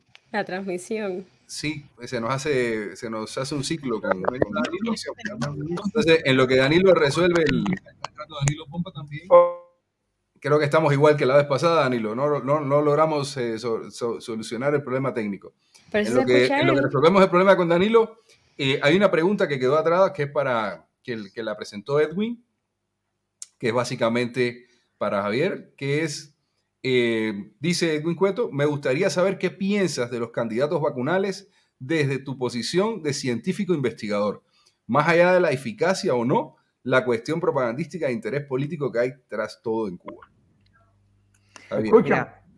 yo, ah, ah, no sé si Danilo. Sí, eh, sí. dame un segundito, Danilo, eh, para terminar con, con, con una pregunta para Javier y, estamos contigo. Sí, te escuchamos. Yo he respondido esta pregunta en, varios medios que me han preguntado acá, que me han entrevistado, en función del, movimiento que tuvo de Cuba y, un montón de medios me han, me han hecho esta pregunta. Yo en primer lugar, porque no puedo demeritar, eso es importante, yo no puedo demeritar la rama y, el lugar donde pertenecí. Y vuelvo a decir, las neuronas no le implanta el socialismo. Las puede adoctrinar, pero no las puede implantar. Eso sí es importantísimo. El potencial científico que hay sí existe, sí está, eh, desde el punto de vista de tecnología blanda, es decir, el potencial humano sí está. Y digo que desde el punto de vista tecnológico también hay lugares que tienen mucho desarrollo desde el punto de vista tecnológico. Ah, hay otros lugares que obviamente ese desarrollo tecnológico lo tiene acceso cualquiera en un laboratorio en cualquier otro lugar. Pero la capacidad, el potencial que dicen tener esos candidatos vacunales no lo tienen. Realmente eh, están manipulados, obviamente, con muchas cosas más. ¿Por qué? hay veces que hay mucho sesgo, a veces hay mucha presión desde el punto de vista de lo que se llaman los factores o, los decisores, que son investigadores que están en muy alto nivel, pero que a su vez tienen un compromiso político porque son miembros del partido de no sé cuántos años y tienen mucha, digamos que, que tienen mucho arraigo desde el punto de vista político. Está muy politizado, realmente no tiene la efectividad real yo digo que la mejor vacuna es verdad que es la primera que llega a tu hombro, pero aparte de hacer un montón de política con esta, y política digo politiquería, no es política, es politiquería barata, de, de, una campaña propagandística que se encarga más de mostrar al mundo que tiene que de vacunar a su propia persona, a su propia gente. Desde ahí partimos de eso. Y lo otro es que la repercusión y, no solamente desde el punto de vista de, comentario, de comentario social de muchas personas que, lo expresan, que se han contagiado después de la vacuna, no sirve para nada. Es decir, no estamos diciendo que no tiene ningún tipo de efectividad, eso no lo puedo asegurar, pero realmente no tiene la efectividad que dice tener. Por otro lado, la poca transparencia que tiene la comunicación de los resultados de investigación, que es un pilar fundamental en la ciencia y sobre todo en la ciencia moderna. Los resultados científicos necesitan tener una transparencia, tener una... Lo, la fuente primaria, yo soy investigador y soy especialista en investigación clínica farmacológica de la Universidad Abierta Interamericana, que esa es la especialidad que se encarga de la coordinación de ensayos clínicos. Y yo digo, la ANMAT es uno de los entes reguladores más importantes, después la EMA y la FDA, y en contexto latinoamericano es uno de los más importantes. digo, hay toda una política dentro del seguimiento del, ensayo clínico que no se ha seguido, tanto después de la, de la transparencia en la comunicación de los resultados de investigación, que hay un compromiso también, y después el impacto social de la vacuna no se ha visto. Incluso muchos medios que no son medios científicos han salido a decir, y es verdad, ninguna de las vacunas de COVID te evitan o te protegen 100% o te evitan, te crean una inmunidad que no, que no, que te pones a la inmunidad eh, al, al virus y, y, no, no, no lo vas a desarrollar. No, no es este tipo de vacunas.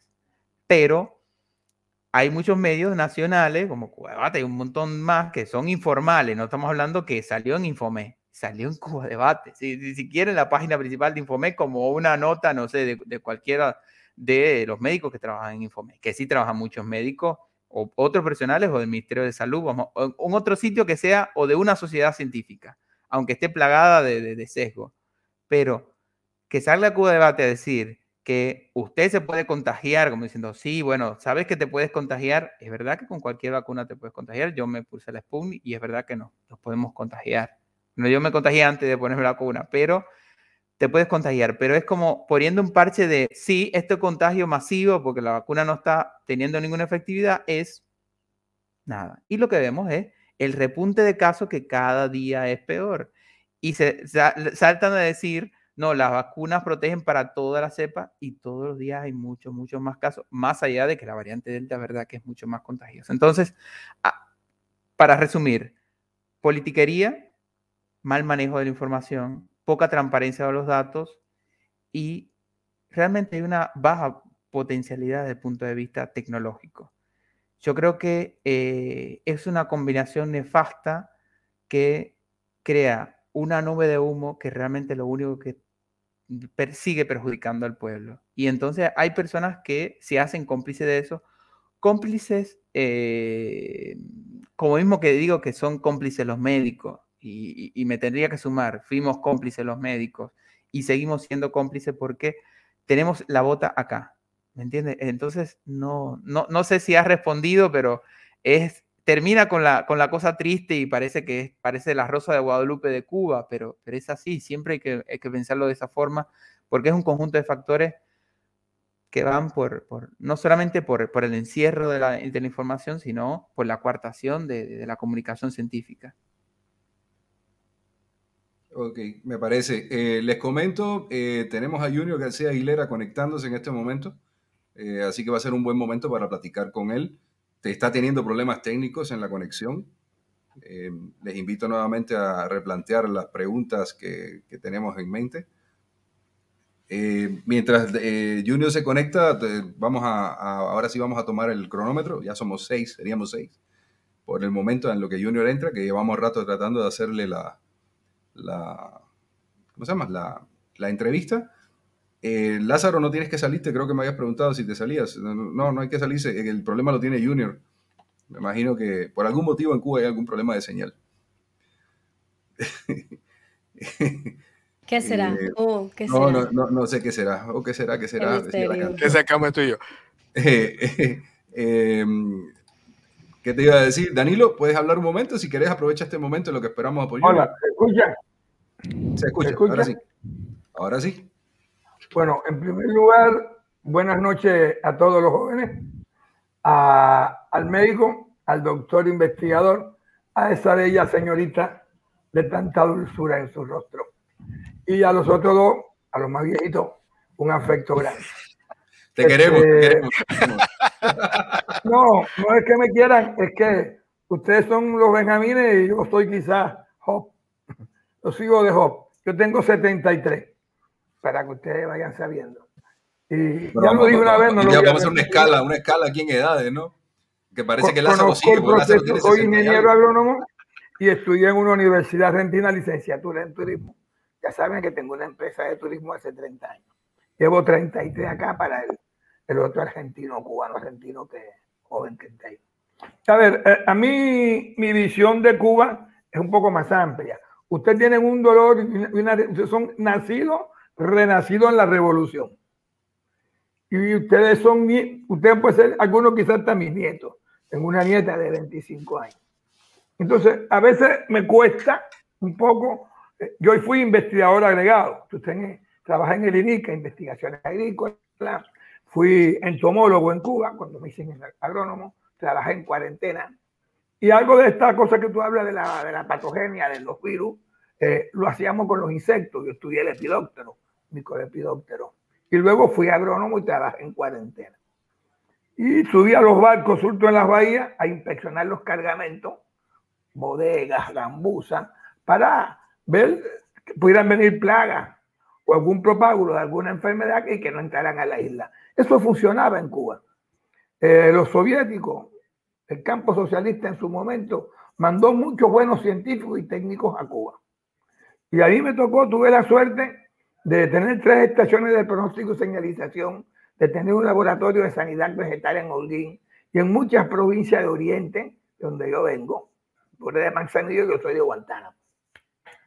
En fin, conozco Manzanillo. Recogí café cuando en Flora en Manzanillo, cuando el ciclón Flora, que tus padres seguro que también. Entonces, eh, ustedes plantean la cosa ahora con una dureza, con una cosa, yo pienso, yo, la, yo fui perestroico de la primera ola. Y vine a la Argentina en el 88. Es decir, esos tiempos duros, quizás ustedes eran muy chicos o nacían, lo ha moldeado de una manera muy fuerte, muy fuerte ustedes. Ahí me tocó eh, ser becado en La Habana en el año 61, los primeros becados. A mí nadie me hizo bullying, por ejemplo. Eran otros tiempos. Había una dulzura, un entusiasmo. Teníamos las tías, los albergues, que eran las casas de los grandes burgueses que se habían ido. Plan de beca, estudié en la finca de Cuquines. Entonces yo me quedo motivado fuertemente, aún siendo cubano, y contrario al gobierno, que quede claro. Contrario total, estoy al gobierno cubano de Ascanel. ¿Cómo ustedes plantean el tema de la educación a partir de su generación? Hubo educación en Cuba antes y buena, incluso en la década del 60, del 50. Este, estudiamos la geografía con Levi Marrero, después con Núñez Jiménez. Había diferencia pero no era tan mal geógrafo Núñez Jiménez, pero era del partido del gobierno. En fin, hago esto como una introducción para ubicarme en ustedes y cómo se ubican quienes no son cubanos cuando ustedes hablan de este dolor tan grande que le tocó vivir en estos últimos 30 años. Supongo que ustedes están entre 30 y 40 y la chica entre 20 y 30. ¿Me equivoco? Los señores acá un poquito más, pero, pero creo que le van a agradecer el tiraje que dio. me, quedo con los 40. Me quedo con el tema de la educación cubana. Ya.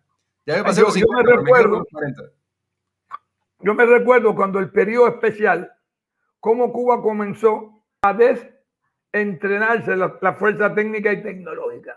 En ese momento fue tremendo la cantidad de ingenieros y profesionales que fueron a manejar un taxi, a vender caramelo, a vender guarapo, a sobrevivir a como diera lugar. Y Cuba que tenía una, cuando la perestroika nosotros pensamos, con la cantidad de personal entrenado y formado que hay en Cuba, un cambio para algo mejor. Eh, no, no teníamos problemas de tecnología. Estábamos ahí con los rusos que no estábamos tan atrasados.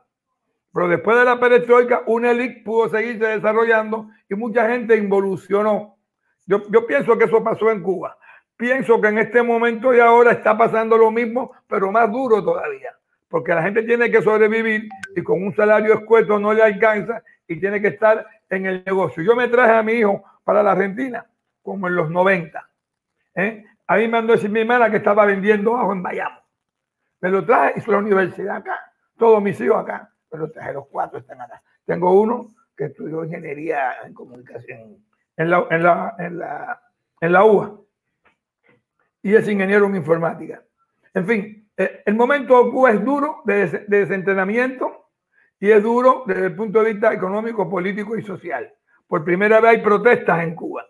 Entonces, respecto a la Argentina, fui a la universidad con casi 50 años y estudié con jóvenes mucho más jóvenes que yo. Hicimos licenciatura en turismo. Fue una experiencia grandiosa que me mantiene muy joven todavía en el espíritu.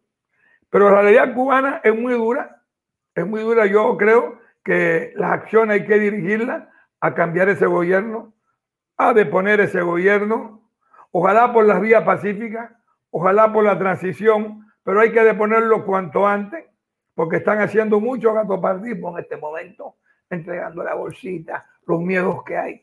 Ya estoy en el grupo este de, de Junior, eh, ¿cómo se Archipiélago, que hay cualquier cantidad de controversias, contradicciones, hay de todo, hay de todo. Pienso que es un impacto importante, muy bueno, muy interesante. Ojalá lo puedan encauzar, pero esta división, yo estaba viendo ahora a Madrazo, a Cuesta Morúa, estaba viendo una serie de temas con Ángel Santiesteban y con otra gente que están en Cuba, como digo, en la dura de la oposición. Hay mucha gente que está presa en Cuba, no solamente José Daniel Ferrer y los chicos del 11J. En Cuba hay un problema racial que a mí no, no me tocó vivirlo en la década del 60 y 70. Hay un problema de élites en el poder que han mirado para el costado el tema de los negros. Hay gente que reclaman esto. Vos habla de bullying y esa cosa que en mi generación no lo tenían. A mí nadie nunca me dijo jamás afrodescendiente, Danilo, Ramón, éramos así. Hoy en día se habla del negro, del blanco. Hoy en día hay una serie de conceptos en Cuba que antes no lo teníamos. Así que una degradación de muchas relaciones horizontales que teníamos en la isla. Y la revolución no supo someter a discusión estos problemas que estaban en cierre y no los resolvió y han empeorado respecto a otras décadas. Hay racismo eh, fuerte, hay prejuicios fuertes. Y yo pienso que son cosas que también hay que debatirla, pero con conocimiento de causa, no solamente lo que uno piensa, porque hay bastante literatura, hay bastante estudio, hay bastante gente en Cuba que hablaron de estos temas, que no lo resolvió la revolución, que están presentes y que hoy hacen bastante huella y bastante eco. Yo creo, le digo, tenemos que ver cómo hacer para que la gente que esté en la isla, ayudarlo a tomar conciencia y hacer cosas que no hicimos nosotros cuando estuvimos allá. Sí, yo puedo decir que yo tuve tres días preso, que tuve un padre de cinco años. Puedo decir cosas, pero como yo hay gente que me superan con creces en los problemas personales y familiares. Yo fui joven comunista, yo fui dirigente sindical, fui director de un centro de investigaciones en Cuba del café y el cacao. Y, y mi vida fue bien en Cuba. Y después choqué con la perestroika y choqué y perdí mi trabajo. Y tuve dolores y tuve que emigrar de Cuba porque prácticamente me obligaron. Pero viví una etapa en que no todo era tan malo. Así, ah, tiene toda la razón el concepto de educación gratis. Nada es gratis. Nada es gratis porque íbamos a recoger café, fuimos a Angola, a Yemen, a Siria, a muchos lugares. Nada fue gratis. Invadimos más de un país con el nombre de internacionalista proletario. Y si no fueron ustedes, fueron sus padres o algún familiar cercano, tío, primo. Y murieron muchísimos. Y nos cometieron miles de afrentas. ¿Eh? Pero el momento de hoy, eh, yo pienso que es importante pero es importante también tener un poco como el material y método. Cuando tú haces una investigación, hay que ver los antecedentes, el estado del problema que se hicieron hace 20, 30, 40, 50, 60 años. Recopilar datos para plantearte un problema e investigar hacia adelante. Pienso yo, usted que es investigador, necesito. Entonces, eh, no dejen como jóvenes de mirar un poco en el pasado, porque sus tíos, sus hermanos, sus primos tuvieron sus edades, pero los jóvenes fueron, como dice José Minero, en las fuerzas morales. Juventud, entusiasmo, es amor, es fuerza para la lucha. ¿Eh? Y hay gente que no están tan, tan jóvenes y siguen teniendo ese entusiasmo. Yo no sé, si hace una pregunta específica, te la respondo. Pero mi mirada es cómo integrar a los que estamos afuera con los que están adentro para que haya un cambio político, social y económico en el país. ¿Cómo entre todos hacerlo? Cuando hay tanta gente que meten divisiones. Yo me cuesta. Ayer subí un artículo de Noam Chomsky, que él decía en ese artículo eh, que hasta la fecha no hay nada que se le pueda equiparar al capitalismo como sistema social. Y ese es un hombre bastante de izquierda en su pensamiento, pero él define el capitalismo como el modo de producción más importante y que, que no hay, no hay ninguno que lo haya superado. Yo comparto ese punto de vista. ¿Cuál es el capitalismo que habrá en Cuba? ¿Cuál es, qué es lo que van a hacer? Porque están la gente dentro, Arina López Bárbaro, Junior, Juan Pín y muchos que piensan, yo pienso de un centro a la izquierda, pero hay personas que están agotados, quieren un cambio radical ya. Ya. ¿Cuál es el derrotero? ¿Cuáles van a ser las políticas que se van a hacer públicas mañana? ¿Quiénes están trabajando en eso de la generación de ustedes? Eh, Antes de la caída del régimen, del sistema. Danilo, te trataré de contestarte. como la Unión Soviética. Danilo, trataré de contestarte un poco lo que pienso al respecto y creo que aquí todos podrán dar su, su opinión. Eh, voy, a, voy a poner mi timer, o sea, yo sí voy a, a cogerme a mis tres minutos. Eh, te cuento, eh, es muy difícil, o sea, una de las cosas más complejas que tenemos los cubanos es poder lograr una unidad.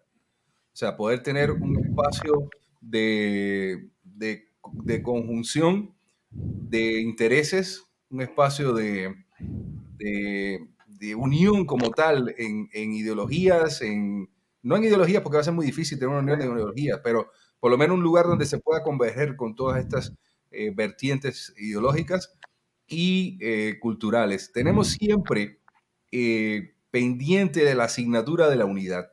El cubano ha sido, por desgracia, durante muchos años, demasiado desunido en el tema de, de, la política, en el tema de la hermandad por Cuba, en el tema de la libertad, la cual hemos, hemos carecido de ella por muchos años.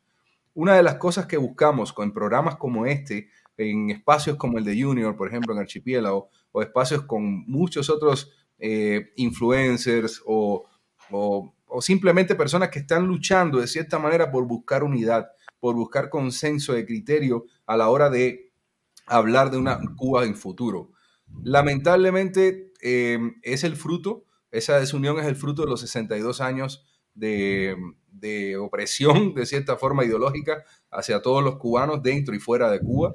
Los que hemos vivido fuera, la mayoría, podremos hablar algún día de cuánto nos hemos sentido eh, como fuera de, de, nuestro mundo, cuando llegas a, a, al, al, exterior, cuando conoces otros países con otras eh, maneras políticas de, de, ver el mundo, y, y te encuentras, por ejemplo, de que esa libertad que tanto carecemos nosotros, pues simplemente es algo que no sabemos a veces qué hacer con ella. Nos pasa muchísimos, nos ha pasado por mucho tiempo y al parecer nos seguirá pasando por otro tiempo si no logramos encauzar la unidad del cubano. Yo le tengo mucha fe al proyecto de Archipiélago, por ejemplo, y no será el único, habrá muchos más. Y la idea es que de pronto aparezcan nuevos archipiélagos y que, se, y que cada uno se vaya uniendo y que se vayan eh, dividiendo como fuerzas políticas por intereses por eh, afinidades de criterios y que cada uno vaya tomando su posición y ese orden espontáneo que buscamos, de cierta manera, después de tanto caos, no podemos arreglar Cuba en cuestión de unos días, no podemos a, a crear esta unidad en cuestión de, de, unos días, hay muchos criterios eh, divididos. Lo bueno es que estamos trabajando, muchos estamos haciendo un esfuerzo, unos más que otros, unos de, una manera, otros de otra, uno con arte, otros con con política, otros con ciencia, no sé, hay muchas formas de unir, pero es un trabajo arduo y que nos va a tomar muchísimo tiempo, lamentablemente. Necesitamos una Cuba inmediata, necesitamos una Cuba actual, una Cuba que se levante pronto. Se acabó mi tiempo. Aitana, tus tres minutos. Tres minutos para Aitana. Ok, eh, en mi parte en cuanto al tema de la unión, es decir, señores, que si revisamos un poquito la historia, creo que este ha sido el momento en que más los cubanos hemos estado unidos, incluso con todas las grietas que tenemos ahorita. Creo que si Martí se levanta ahora mismo y ve que toda la diáspora está unida, no importa el pensamiento político o por dónde estamos, y, y, que estamos todos pidiendo por Cuba, tal como lo hizo él, yo creo que se sentía muy orgulloso de nosotros. El punto es, creo que la mayor diversión que hay es la diáspora y los cubanos que están adentro viviendo el infierno real.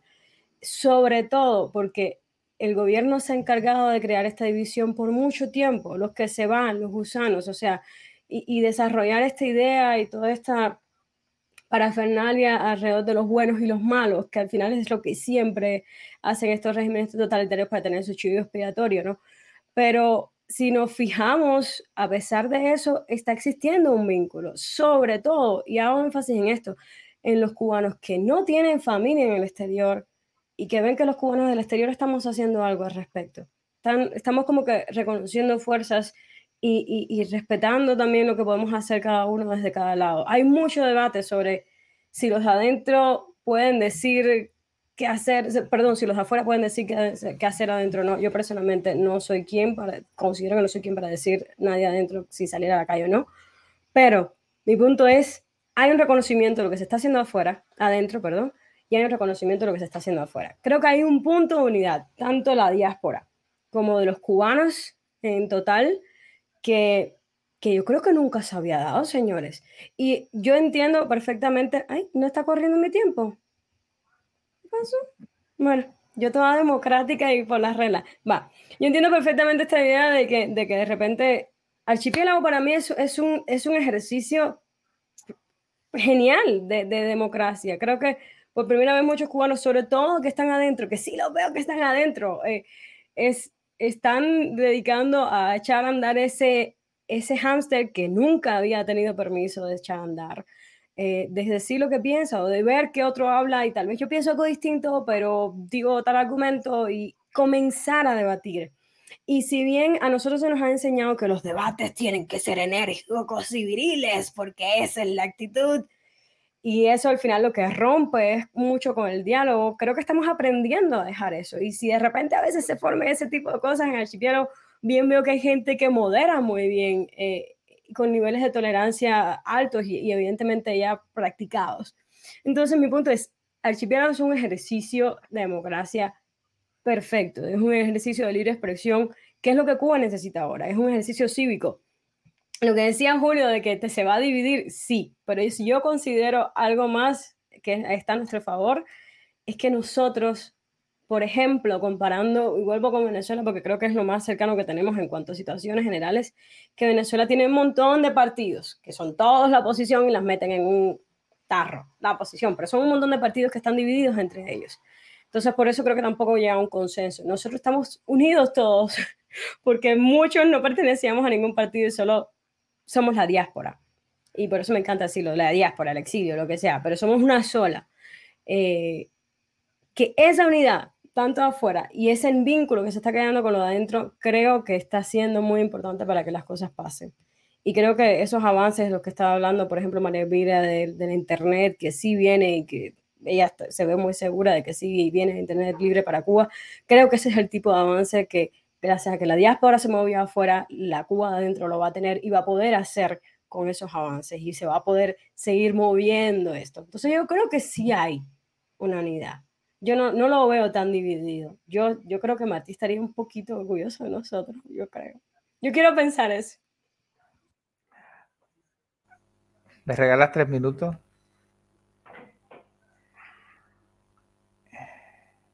¿Se puede hablar? ¿Se escucha? Eh, sí, Danilo, yo, yo quiero, voy a, voy a hacer un comentario y, va muy en línea y, lo pongo con la mano en el corazón y, y, es muy interesante lo que, lo que planteas porque realmente es con emigrado de, de, de otro contexto. Yo estoy contento incluso que no estaba tan degradado, yo digo, y yo siempre que digo, mi educación fue una educación que tenía un estándar de calidad todavía muy alto.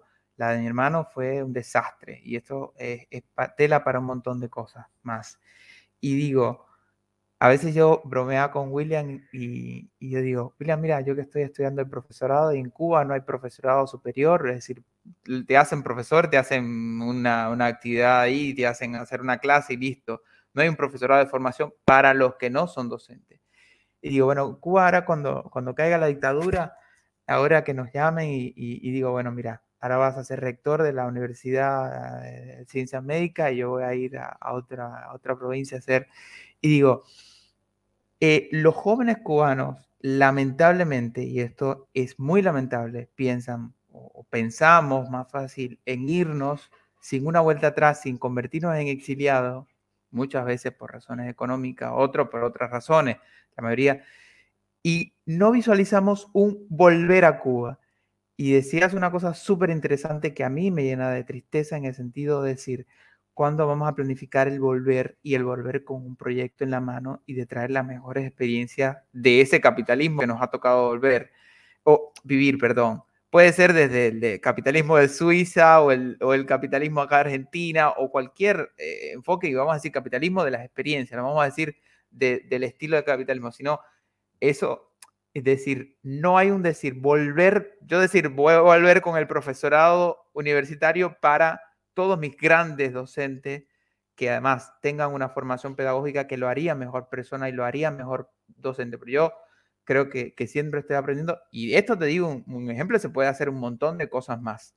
Y digo, el volver y el volver con un proyecto que integre y va a haber posibilidades, yo te digo desde el campo científico porque no puedo hablar de, de, lo agrónomo, desde la industrial porque no es mi campo, pero digo, si cada cual vuelve con una experiencia innovadora, hay tantas posibilidades, como tantas posibilidades, tanta de formación, como de, de negocio, de, 10.000 empresas que venden fármacos, eh, 10.000 farmacias, y todas son prósperas, digo, dentro de, su rango, pero ninguna, entonces eso, eso nosotros como jóvenes en la diáspora o exiliados, como quieran decirle, tenemos que pensar en volver y envolver con un proyecto debajo de, de nuestros brazos.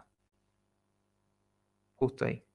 Yo sí lo tengo, yo tengo el mío, yo lo tengo. No, no, digo, que no lo tenga, pero digo que me alineo a lo que dice él, que, que es necesario eso, el que volvamos y pensamos en volver, pero volver con algo, no envolver, obviamente, tenemos que ayudar a ser libre, pero tenemos que volver volver para aportar algo, no volver para estar o para regresar a, digamos, a, poblar, a repoblar el país. y bueno, ahí sí, Danilo te dejo. Eso es relativo. Eso, es relativo. Por ejemplo, yo me fui en el 88. Acá hice otra carrera. Me costó trabajar en mi profesión, existiendo la pampa húmeda deprimida. Choqué con lo que es la agricultura y trabajar. Nada que ver con la agricultura nuestra. Estudié técnica, curso, en fin. Pero tenía el apuro de trabajar y mantener una familia. Traje a mis hijos, tengo una familia que fundé acá de casi 20 personas. Eso de volver, no creo que ningún hijo mío vuelva a Cuba. No creo que yo vuelva a Cuba cuando tengo una casa, vivo en un country. He logrado más o menos salir adelante. ¿Hacer Cuba qué? Cuando se me murieron 18 tíos. Cuando ya los de mi generación comienzan a partir. Y ayer se me murió Marino Wilson Hay, un amigo mío poeta, amigo de la infancia y se te van muriendo se te van muriendo. Hay gente que no tenemos ya la posibilidad de regresar. ¿Ir a qué? A poner una empresa de turismo, a trabajar en el sector turístico. Yo creo que podría colaborar con la isla, con lo que venga mañana, sí, intelectualmente, pensar los que están en el poder, que puede ser útil desde acá, y muchos podemos ser útiles en el extranjero, haciéndolo hoy, llevando negocios. Hay muchas maneras de hacer. Ya de vivir, yo tengo siete nietas, siete nietos. Me traje dos sobrinos, además, con sobrinos nietos. Tengo una familia, una casa. Y como yo, muchísimos en diversas partes del mundo. Ah, yo demoré 30 años en hacerme ciudadano argentino, pensando siempre en volver a Cuba, ya sea en turismo, en agricultura. No hace mucho me reuní con el director de investigaciones de la, del Instituto de Investigaciones Agrícolas de Cuba, eh, Suárez amigo de los años del tecnológico hace 50 años. Vino un evento acá y lo traje a mi casa a todos los ingenieros cubanos, cubanos de la isla. Lo sacaron presidente del capítulo de malas hierbas o de cosas así para América Latina. Bueno, fue fantástico. Y yo le preguntaba, ¿y la agricultura que puede ir a Camagüey, buscar 100 hectáreas y explotar mis? No. No hay manera de que tú puedas decir, voy a producir, voy a explotar. Como bien tú dijiste, el Estado lo tiene todo en un puño. La agricultura, las industrias. Poner un, todavía se está debatiendo. Omar Berleni y muchos han planteado hace tiempo de abrir por el modelo chino, el vietnamita, ni eso han hecho, de liberar las fuerzas productivas para empoderar a unas mini pymes, pymes, etcétera. No lo han hecho, se demoraron 15 años y hoy tuvimos el efecto 11 de julio. Entonces, yo digo, ¿cómo ustedes sí? Por ejemplo, hay jóvenes que tienen 30, 40 años, que ya tienen trabajo, ya tienen su departamento acá y una familia. Volver a Cuba yo no creo que a Cuba van a ir eh, los que están en Miami y todos a invertir. No, Cuba va a necesitar inversiones serias en construcción, en infraestructura, de empresas que van a ir a invertir a Cuba y generar trabajo. Otros irán al mercado minorista, a la empresa de servicio. Hay que tener un capital grande para invertir en serio. Entonces, en servicios, pequeños negocios, los profesionales. Sí, yo creo que van a haber muchos de España, de Estados Unidos y de algunos países de América y del mundo. Pero Cuba necesitará inversión, proyectos y cosas, y cosas en serio. Eh, yo creo que en Cuba hay mucha gente capacitada que teniendo la oportunidad se van a proyectar. Y muchos de los que hemos venido no han podido insertarse, muchísimo, insertarse técnica y tecnológicamente. De los médicos que yo conozco acá de tu profesión está el doctor Milanés, que revalidó su título, tiene un centro de medicina del dolor. El otro día estuve hablando con Quiñones, que es el hijo de Hilda Molina.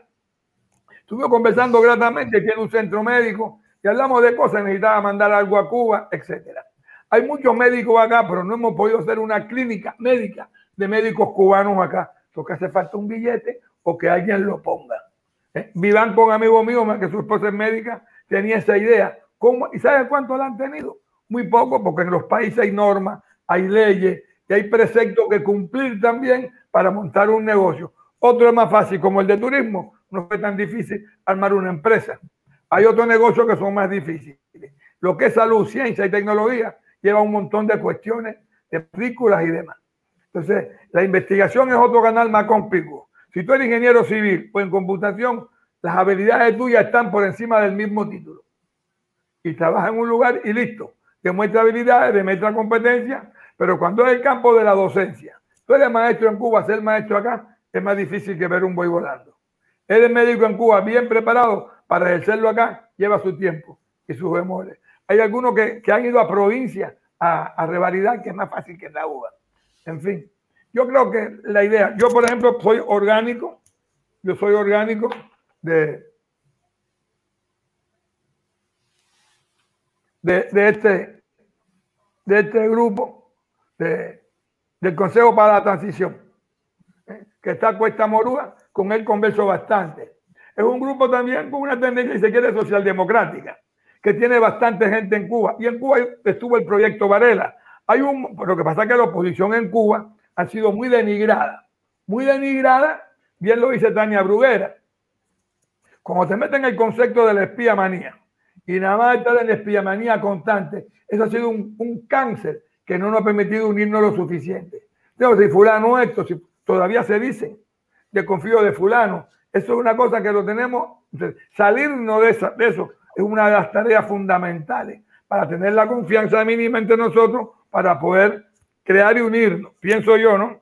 Pienso yo. Pero yo, por ejemplo, estoy muy atento a lo que pasa en Cuba porque escucho a la Lisa Diversen, escucho a los que se reunieron con Obama eh, y, estoy en contacto con ellos, los tengo en mi muro. Últimamente he hecho cierta relación con Juan Ping, con, con Era, que estaba en el grupo No y Otro, con, con gente que están acá con Junior que tienen un pensamiento antiimperialista, que tienen un pensamiento de centro, plural, democrático, quizá como planteaba la joven, un poco en la socialdemocracia europea. Yo no sé si eso va a funcionar en Cuba o no. Hay mucha gente con un nivel de resentimiento muy grande, muy grande. No tenemos Mandela en Cuba. ¿eh? Entonces no sabemos todavía cuál es la figura que va a salir a liderar o el grupo que va a salir a liderar con un predicamento y que pueda poner orden mañana. Y los, los, caballos, los pingos se ven en el rodeo, dicen los argentinos. Los caballos se ven ahí el día de la carrera. Y Gracias, Danilo. Danilo, Danilo vamos a, hacer una tarea. Danilo, vamos a darle unos minutos a, a Javier. Creo que Javier quería hablar, había pedido la palabra, ¿cierto? Lázaro la pidió. Creo que le toca a Lázaro. Lázaro, Lázaro, Le toca a Lázaro. Vamos, a trabajar todos con el timer. O sea, tenemos un contador de tiempo, tres minutos para contar hasta que termine. Lázaro. yo creo, yo creo, te voy a dar mi opinión. Y, y, lo bonito de estos espacios, Danilo, como yo veo, es, primero, como dice Aitana, estamos, estamos aprendiendo a debatir. Estamos aprendiendo a exponer un tema. Entonces, eh, por ejemplo, tienes un país donde sale Luis Roble con un cartel y pone el Estado a temblar. Entonces tú dices, con un cartel, un cartel que no decía ni mucho, ¿eh? Entonces tú dices, si un, hombre con un cartel pone el Estado a temblar, imagínate cuando das espacios como esto, eh, que te das cuenta que hay gente que está oyendo, hay gente que está compartiendo, eh, aclarando ideas, sedimentando conductas, porque son conductas nuevas, ¿eh? Eh, aprender que puede que yo no esté de acuerdo contigo, pero al final me doy cuenta que no estoy de acuerdo contigo porque tú tienes una data que yo no tengo. Cuando tú me compartes la data, ya yo empiezo, ya yo pienso como tú. Entonces digo, ah, fíjate que Danilo tiene la razón. Entonces yo no puedo defender eh, una hipótesis si no tengo datos que lo sustente. Es lo bonito de esto. Te voy a ser sincero. A mí, yo soy como tú, yo soy hombre de acción y a mí, vamos, ¿qué es lo que hay que hacer ahorita? Yo creo que esto que estamos haciendo, esto que estamos haciendo es mucho, mucho, mucho, mucho. Eh, archipiélago. Y es interesante porque tú entras en archipiélago y la gente anda peleando, y, pero, pero ves, a ver, e, es eso, de eso se trata, señores. Estamos acostumbrados a que se oiga solo una voz. Y o yo tengo la razón o tú no la tienes, pero lo bonito es eso. estamos aprendiendo a pensar, estamos aprendiendo los valores de la democracia, estamos aprendiendo los valores de la libertad, estamos aprendiendo los valores de los derechos humanos. Los que estamos afuera, y te voy a ser sincero, eh, oye, que no, que no hay tiempo, de que la cosa va bajando. Entonces, eh, yo lo veo así, yo sí veo que estamos dando un avance. Eh, te voy a ser sincero, yo tuve mi, yo dije, bueno, hay que hacer algo más, yo, yo quiero algo más, yo, claro, y de aquí salen ideas y, por ejemplo, eh, en Uruguay, para que veas, y tú dices que esto, esto es información que, que, nos vamos compartiendo y que uno dice, bueno, y si yo lo puedo hacer en, en Argentina, en Uruguay le cancelaron el contrato a los médicos cubanos por esclavitud moderna. ¡Wow! Interesante. ¿Qué es lo que hay que hacer? ¿Cómo yo lo pongo? Pero sale de estos espacios, de espacios de que hay comunicación. Aquí se logró esto. ¿Y cómo lo hiciste tú? Ah, pero aquí yo no lo puedo hacer. Entonces, yo sí creo que esto que estamos haciendo es muchísimo. Tenemos un objetivo en común y es derrocar a la dictadura. Van a haber muchos métodos, muchas formas de hacerlo. Y, y a ver, ustedes dos están en, en, investigación y saben que no es un solo, no es un solo proceso el que lleva a, no, es un solo factor, generalmente son multifactoriales. Puede haber cuatro factores que me lleven a un 80-20 y, logramos lo que queremos. Pero sale de estos espacios, sale de estos espacios. Eh, se me acabó el tiempo.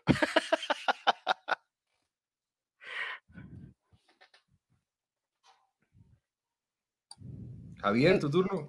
Me gusta esto.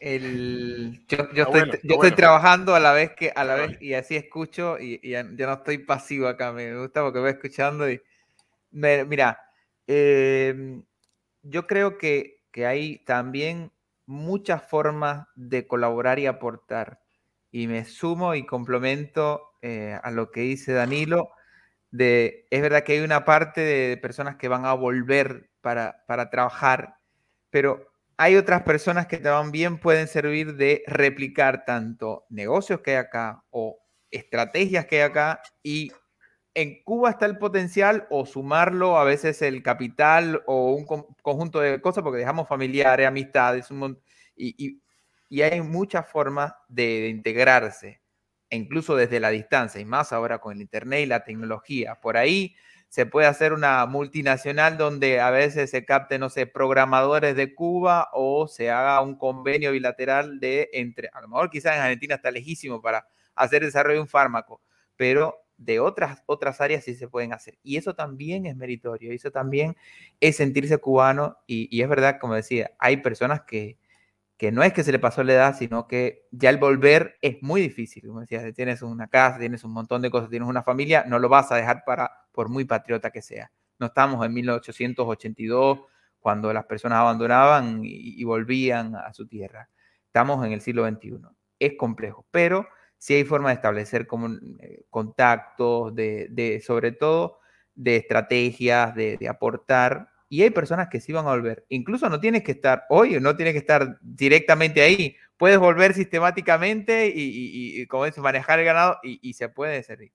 Obviamente hay tantas formas, pero lo principal es, digo, ese empoderamiento, esa apertura mental que tienen que tener los cubanos de necesitar, de, de, ese sentimiento que no sabe dónde, eh, de dónde le sale, pero, pero ese sentimiento de querer ser libre y nosotros obviamente colaborar. Y después, mira, sea la Cuba que sea plural, que van a haber una esfera liberal, otra socialdemócrata, otra de, izquierda, otra, incluso yo, yo no descarto que todavía quede un comunismo incipiente porque es muy difícil que, se, que hay personas que tienen una visión sobre para con eso. Y digo, pero esa, esa Cuba plural, que todo puede florecer, que todo puede, nosotros desde acá, con un capital, con, y un capital, siempre digo, no es capital, siempre puede ser tecnológico, puede ser de la idea, puede ser, hay, hay tantas formas de aportar y no necesariamente tenemos que pisar. Y digo, yo no dejo de sentirme cubano, yo cuando llegué a Cuba hacía una muy grande negación de todo lo que era para Cuba y me aislé mucho, me concentré también en, desarrollarme y en arraigarme acá y yo nada más llevo dos años y cuatro meses en este país y digo, eh, eh, pero hay forma de volver sin volver. Y eso es lo que muchos queremos hacer. Respetando siempre el tiempo. Así es, cuando me ponen un timer, yo, yo me asusté cuando vi el timer en, este, en el programa. Dije, escríbele o qué, qué cosa, no entiendo. Debate presidencial. Así que bueno, gracias. Gracias, Javier. Aitana. Me dice cuando está el timer. Y eso marca listo. Así se siente, ¿verdad? Así como que. Ok. Eh, bueno, ese final que, que, dijiste, Javier, además del daño antropológico que traemos por ahí que estaban mencionando, tenemos el duelo del emigrante, del exiliado. O sea, que tenemos que, que es, es, un ser que es despojado de su ambiente y se tiene que insertar y, y, y habituar a otro ambiente. Es normal que esto pasemos, como tú dices, por terapia. Pero mi punto es, exacto, estamos en, en, un punto ahora donde no necesitas estar en un lugar, y creo que la pandemia lo dejó claro, para que un negocio funcione del otro lado del mundo. Creo que va a ser una forma también muy interesante de la diáspora, de tener contacto o de hacer también crecer y aportar a la sociedad dentro de Cuba sin tal vez tener que dejar el lugar donde ya por fin he hecho raíces, porque Así es la vida y por suerte estamos en el siglo XXI. Creo que también es complejo, pero también tiene la parte positiva. Eh, sí creo que hay gente que quiere volver. Yo personalmente, yo tengo mi plan, ya tengo mi, mi, epifanía perfecta hecha es que en cuanto a la música, es en cuanto a la enseñanza de la música en Cuba. Y van a decir, ¿qué más vas a enseñar? En fin, es, es muy grande, es muy grande la forma. Y les voy a decir algo más, cuando eso pase, estamos aquí amando el supuesto de que ya somos libres. La diáspora ya puede invertir, ya somos libres de poder hacer, hacer o aportar en nuestro país, el cubano que está dentro también, en el que está afuera, todos, podemos regresar o no, es nuestra decisión, es nuestra libertad.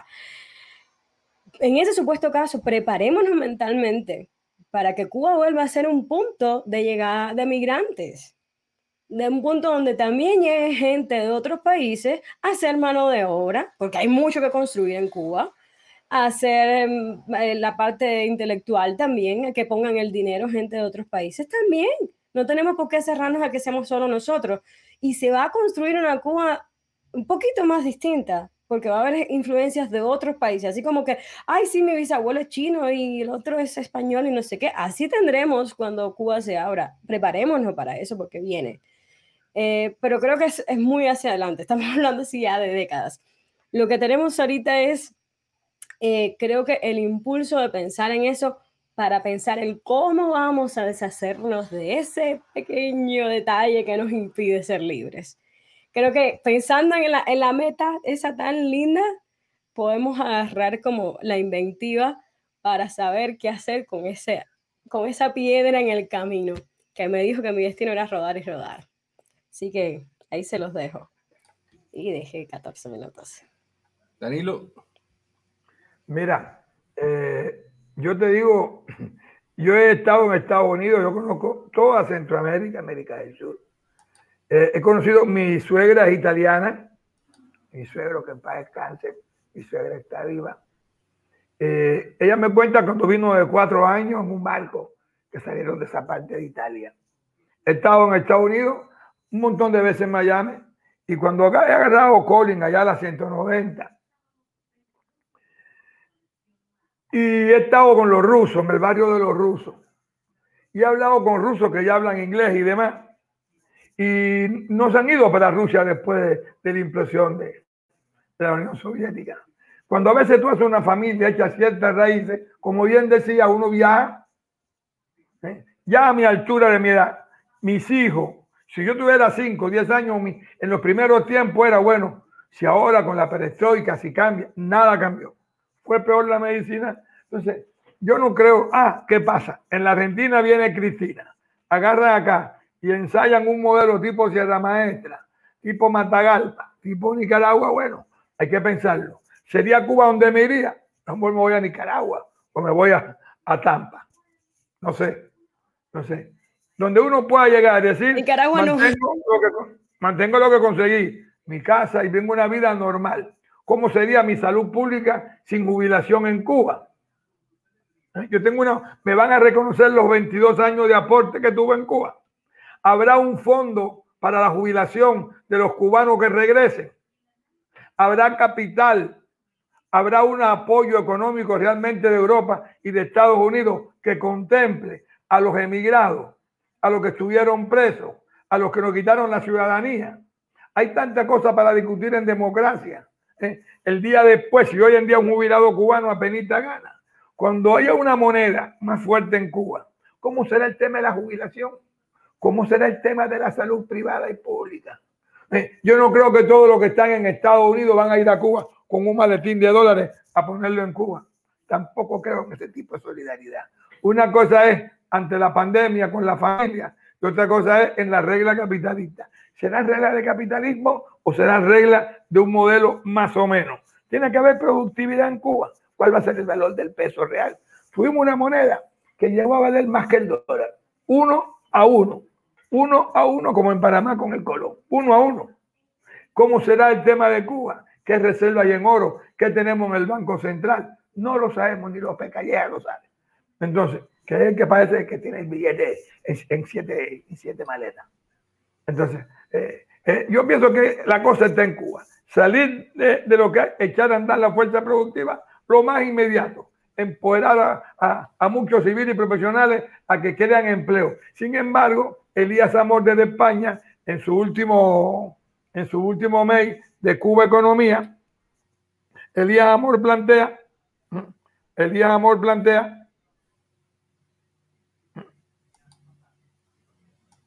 Cuba Economía. Elías Amor plantea esto, este es del 19, economista cubano. Y como él, Carmelo Mesalago, Parrondo y un montón de economistas cubanos. La economía va a contrapelo de la, de la ideología, va en contra. Entonces esa gente, mientras no se saque esa célula canceroso, que es la forma de gobierno, y se crea otra, la economía, porque si ahora mismo van a poner un montón de impuestos, que ya lo están perriñando, y se ponen impuestos sobre las MIPIMES, las pymes y lo que se abra, ¿cómo sabemos con qué transparencia, en qué se va a emplear ese dinero? Si sigue el mismo gobierno monolítico, autoritario, nunca jamás se ha rendido cuenta de, de, de, de, los dólares que entran del Producto Social Global, del Producto Interno, de un montón de categorías de categoría económica. Cuba no pertenece a ningún organismo multilateral internacional donde tenga que decir los números y las cuentas. Se tiene que haber un cambio en el Banco Central. Entonces, muchas cosas.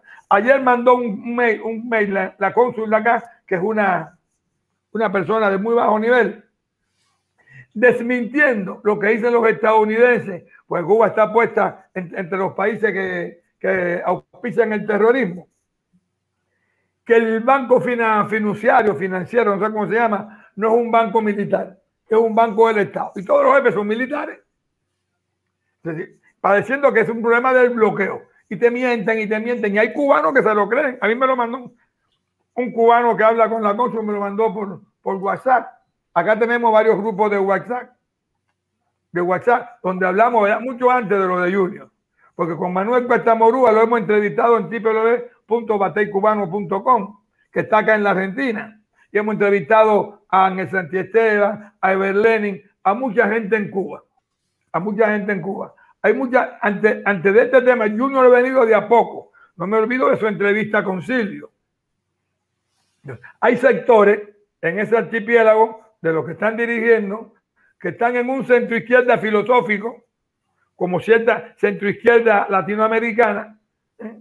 Que todavía hablan del bloqueo, de esto, de lo otro, y, y hablan de, de, cosas posibles a mantener, ¿eh? de los logros, de esto, de lo otro. Yo tengo una visión que en Cuba tiene que haber un cambio, como pasó en Polonia, en Bulgaria, en Hungría, en Alemania. Yo pienso eso. Y que la gente que está en Cuba va a tener necesitar apoyo y ayuda. Y esa ayuda único puede venir de Estados Unidos y la va a mandar México, porque además, si Cuba implosionara, las izquierdas latinoamericanas no se van a caer de un golpe. Porque cuando Fukuyama, el fin del comunismo, los mismos capitalistas en el poder provocaron el surgimiento en América Latina de toda esta centroizquierda. Causa R en Venezuela con Aristóbulo, Chautemo en México, el movimiento Uruguay con los Tupamaros, la, la de Chile, y después vino la de Argentina con el Frente Grande, del cual fui militante, lo soy todavía teóricamente.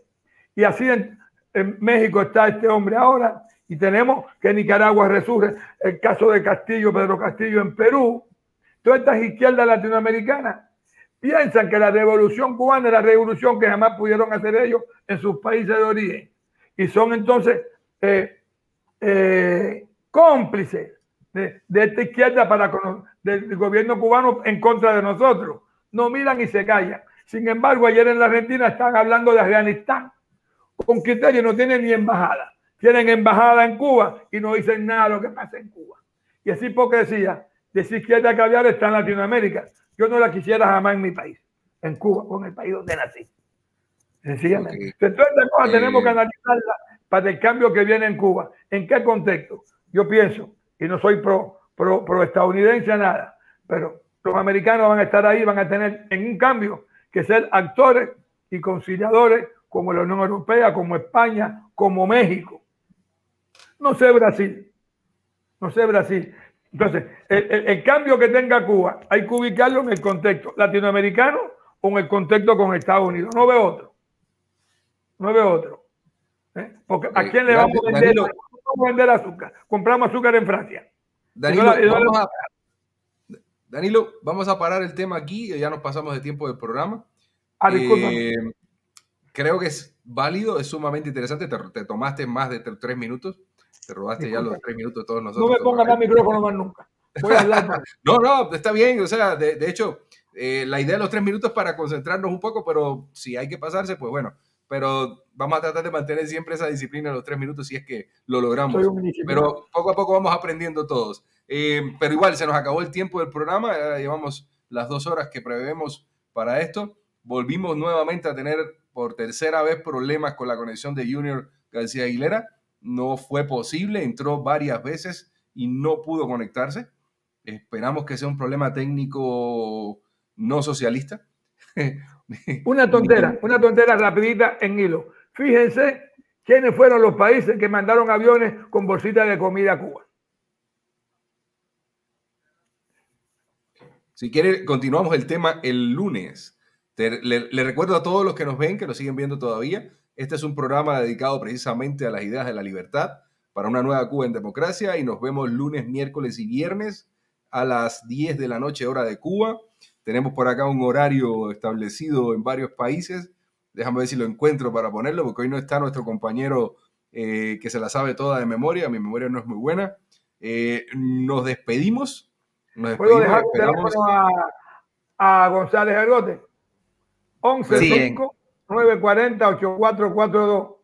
11-5-940-8442. Argote. Ahí me tiene. Ahí le escribo. A partir de mañana te va a estar llamando la seguridad del Estado de Cuba para. no pasa nada. por dar tu número público. Quedó público.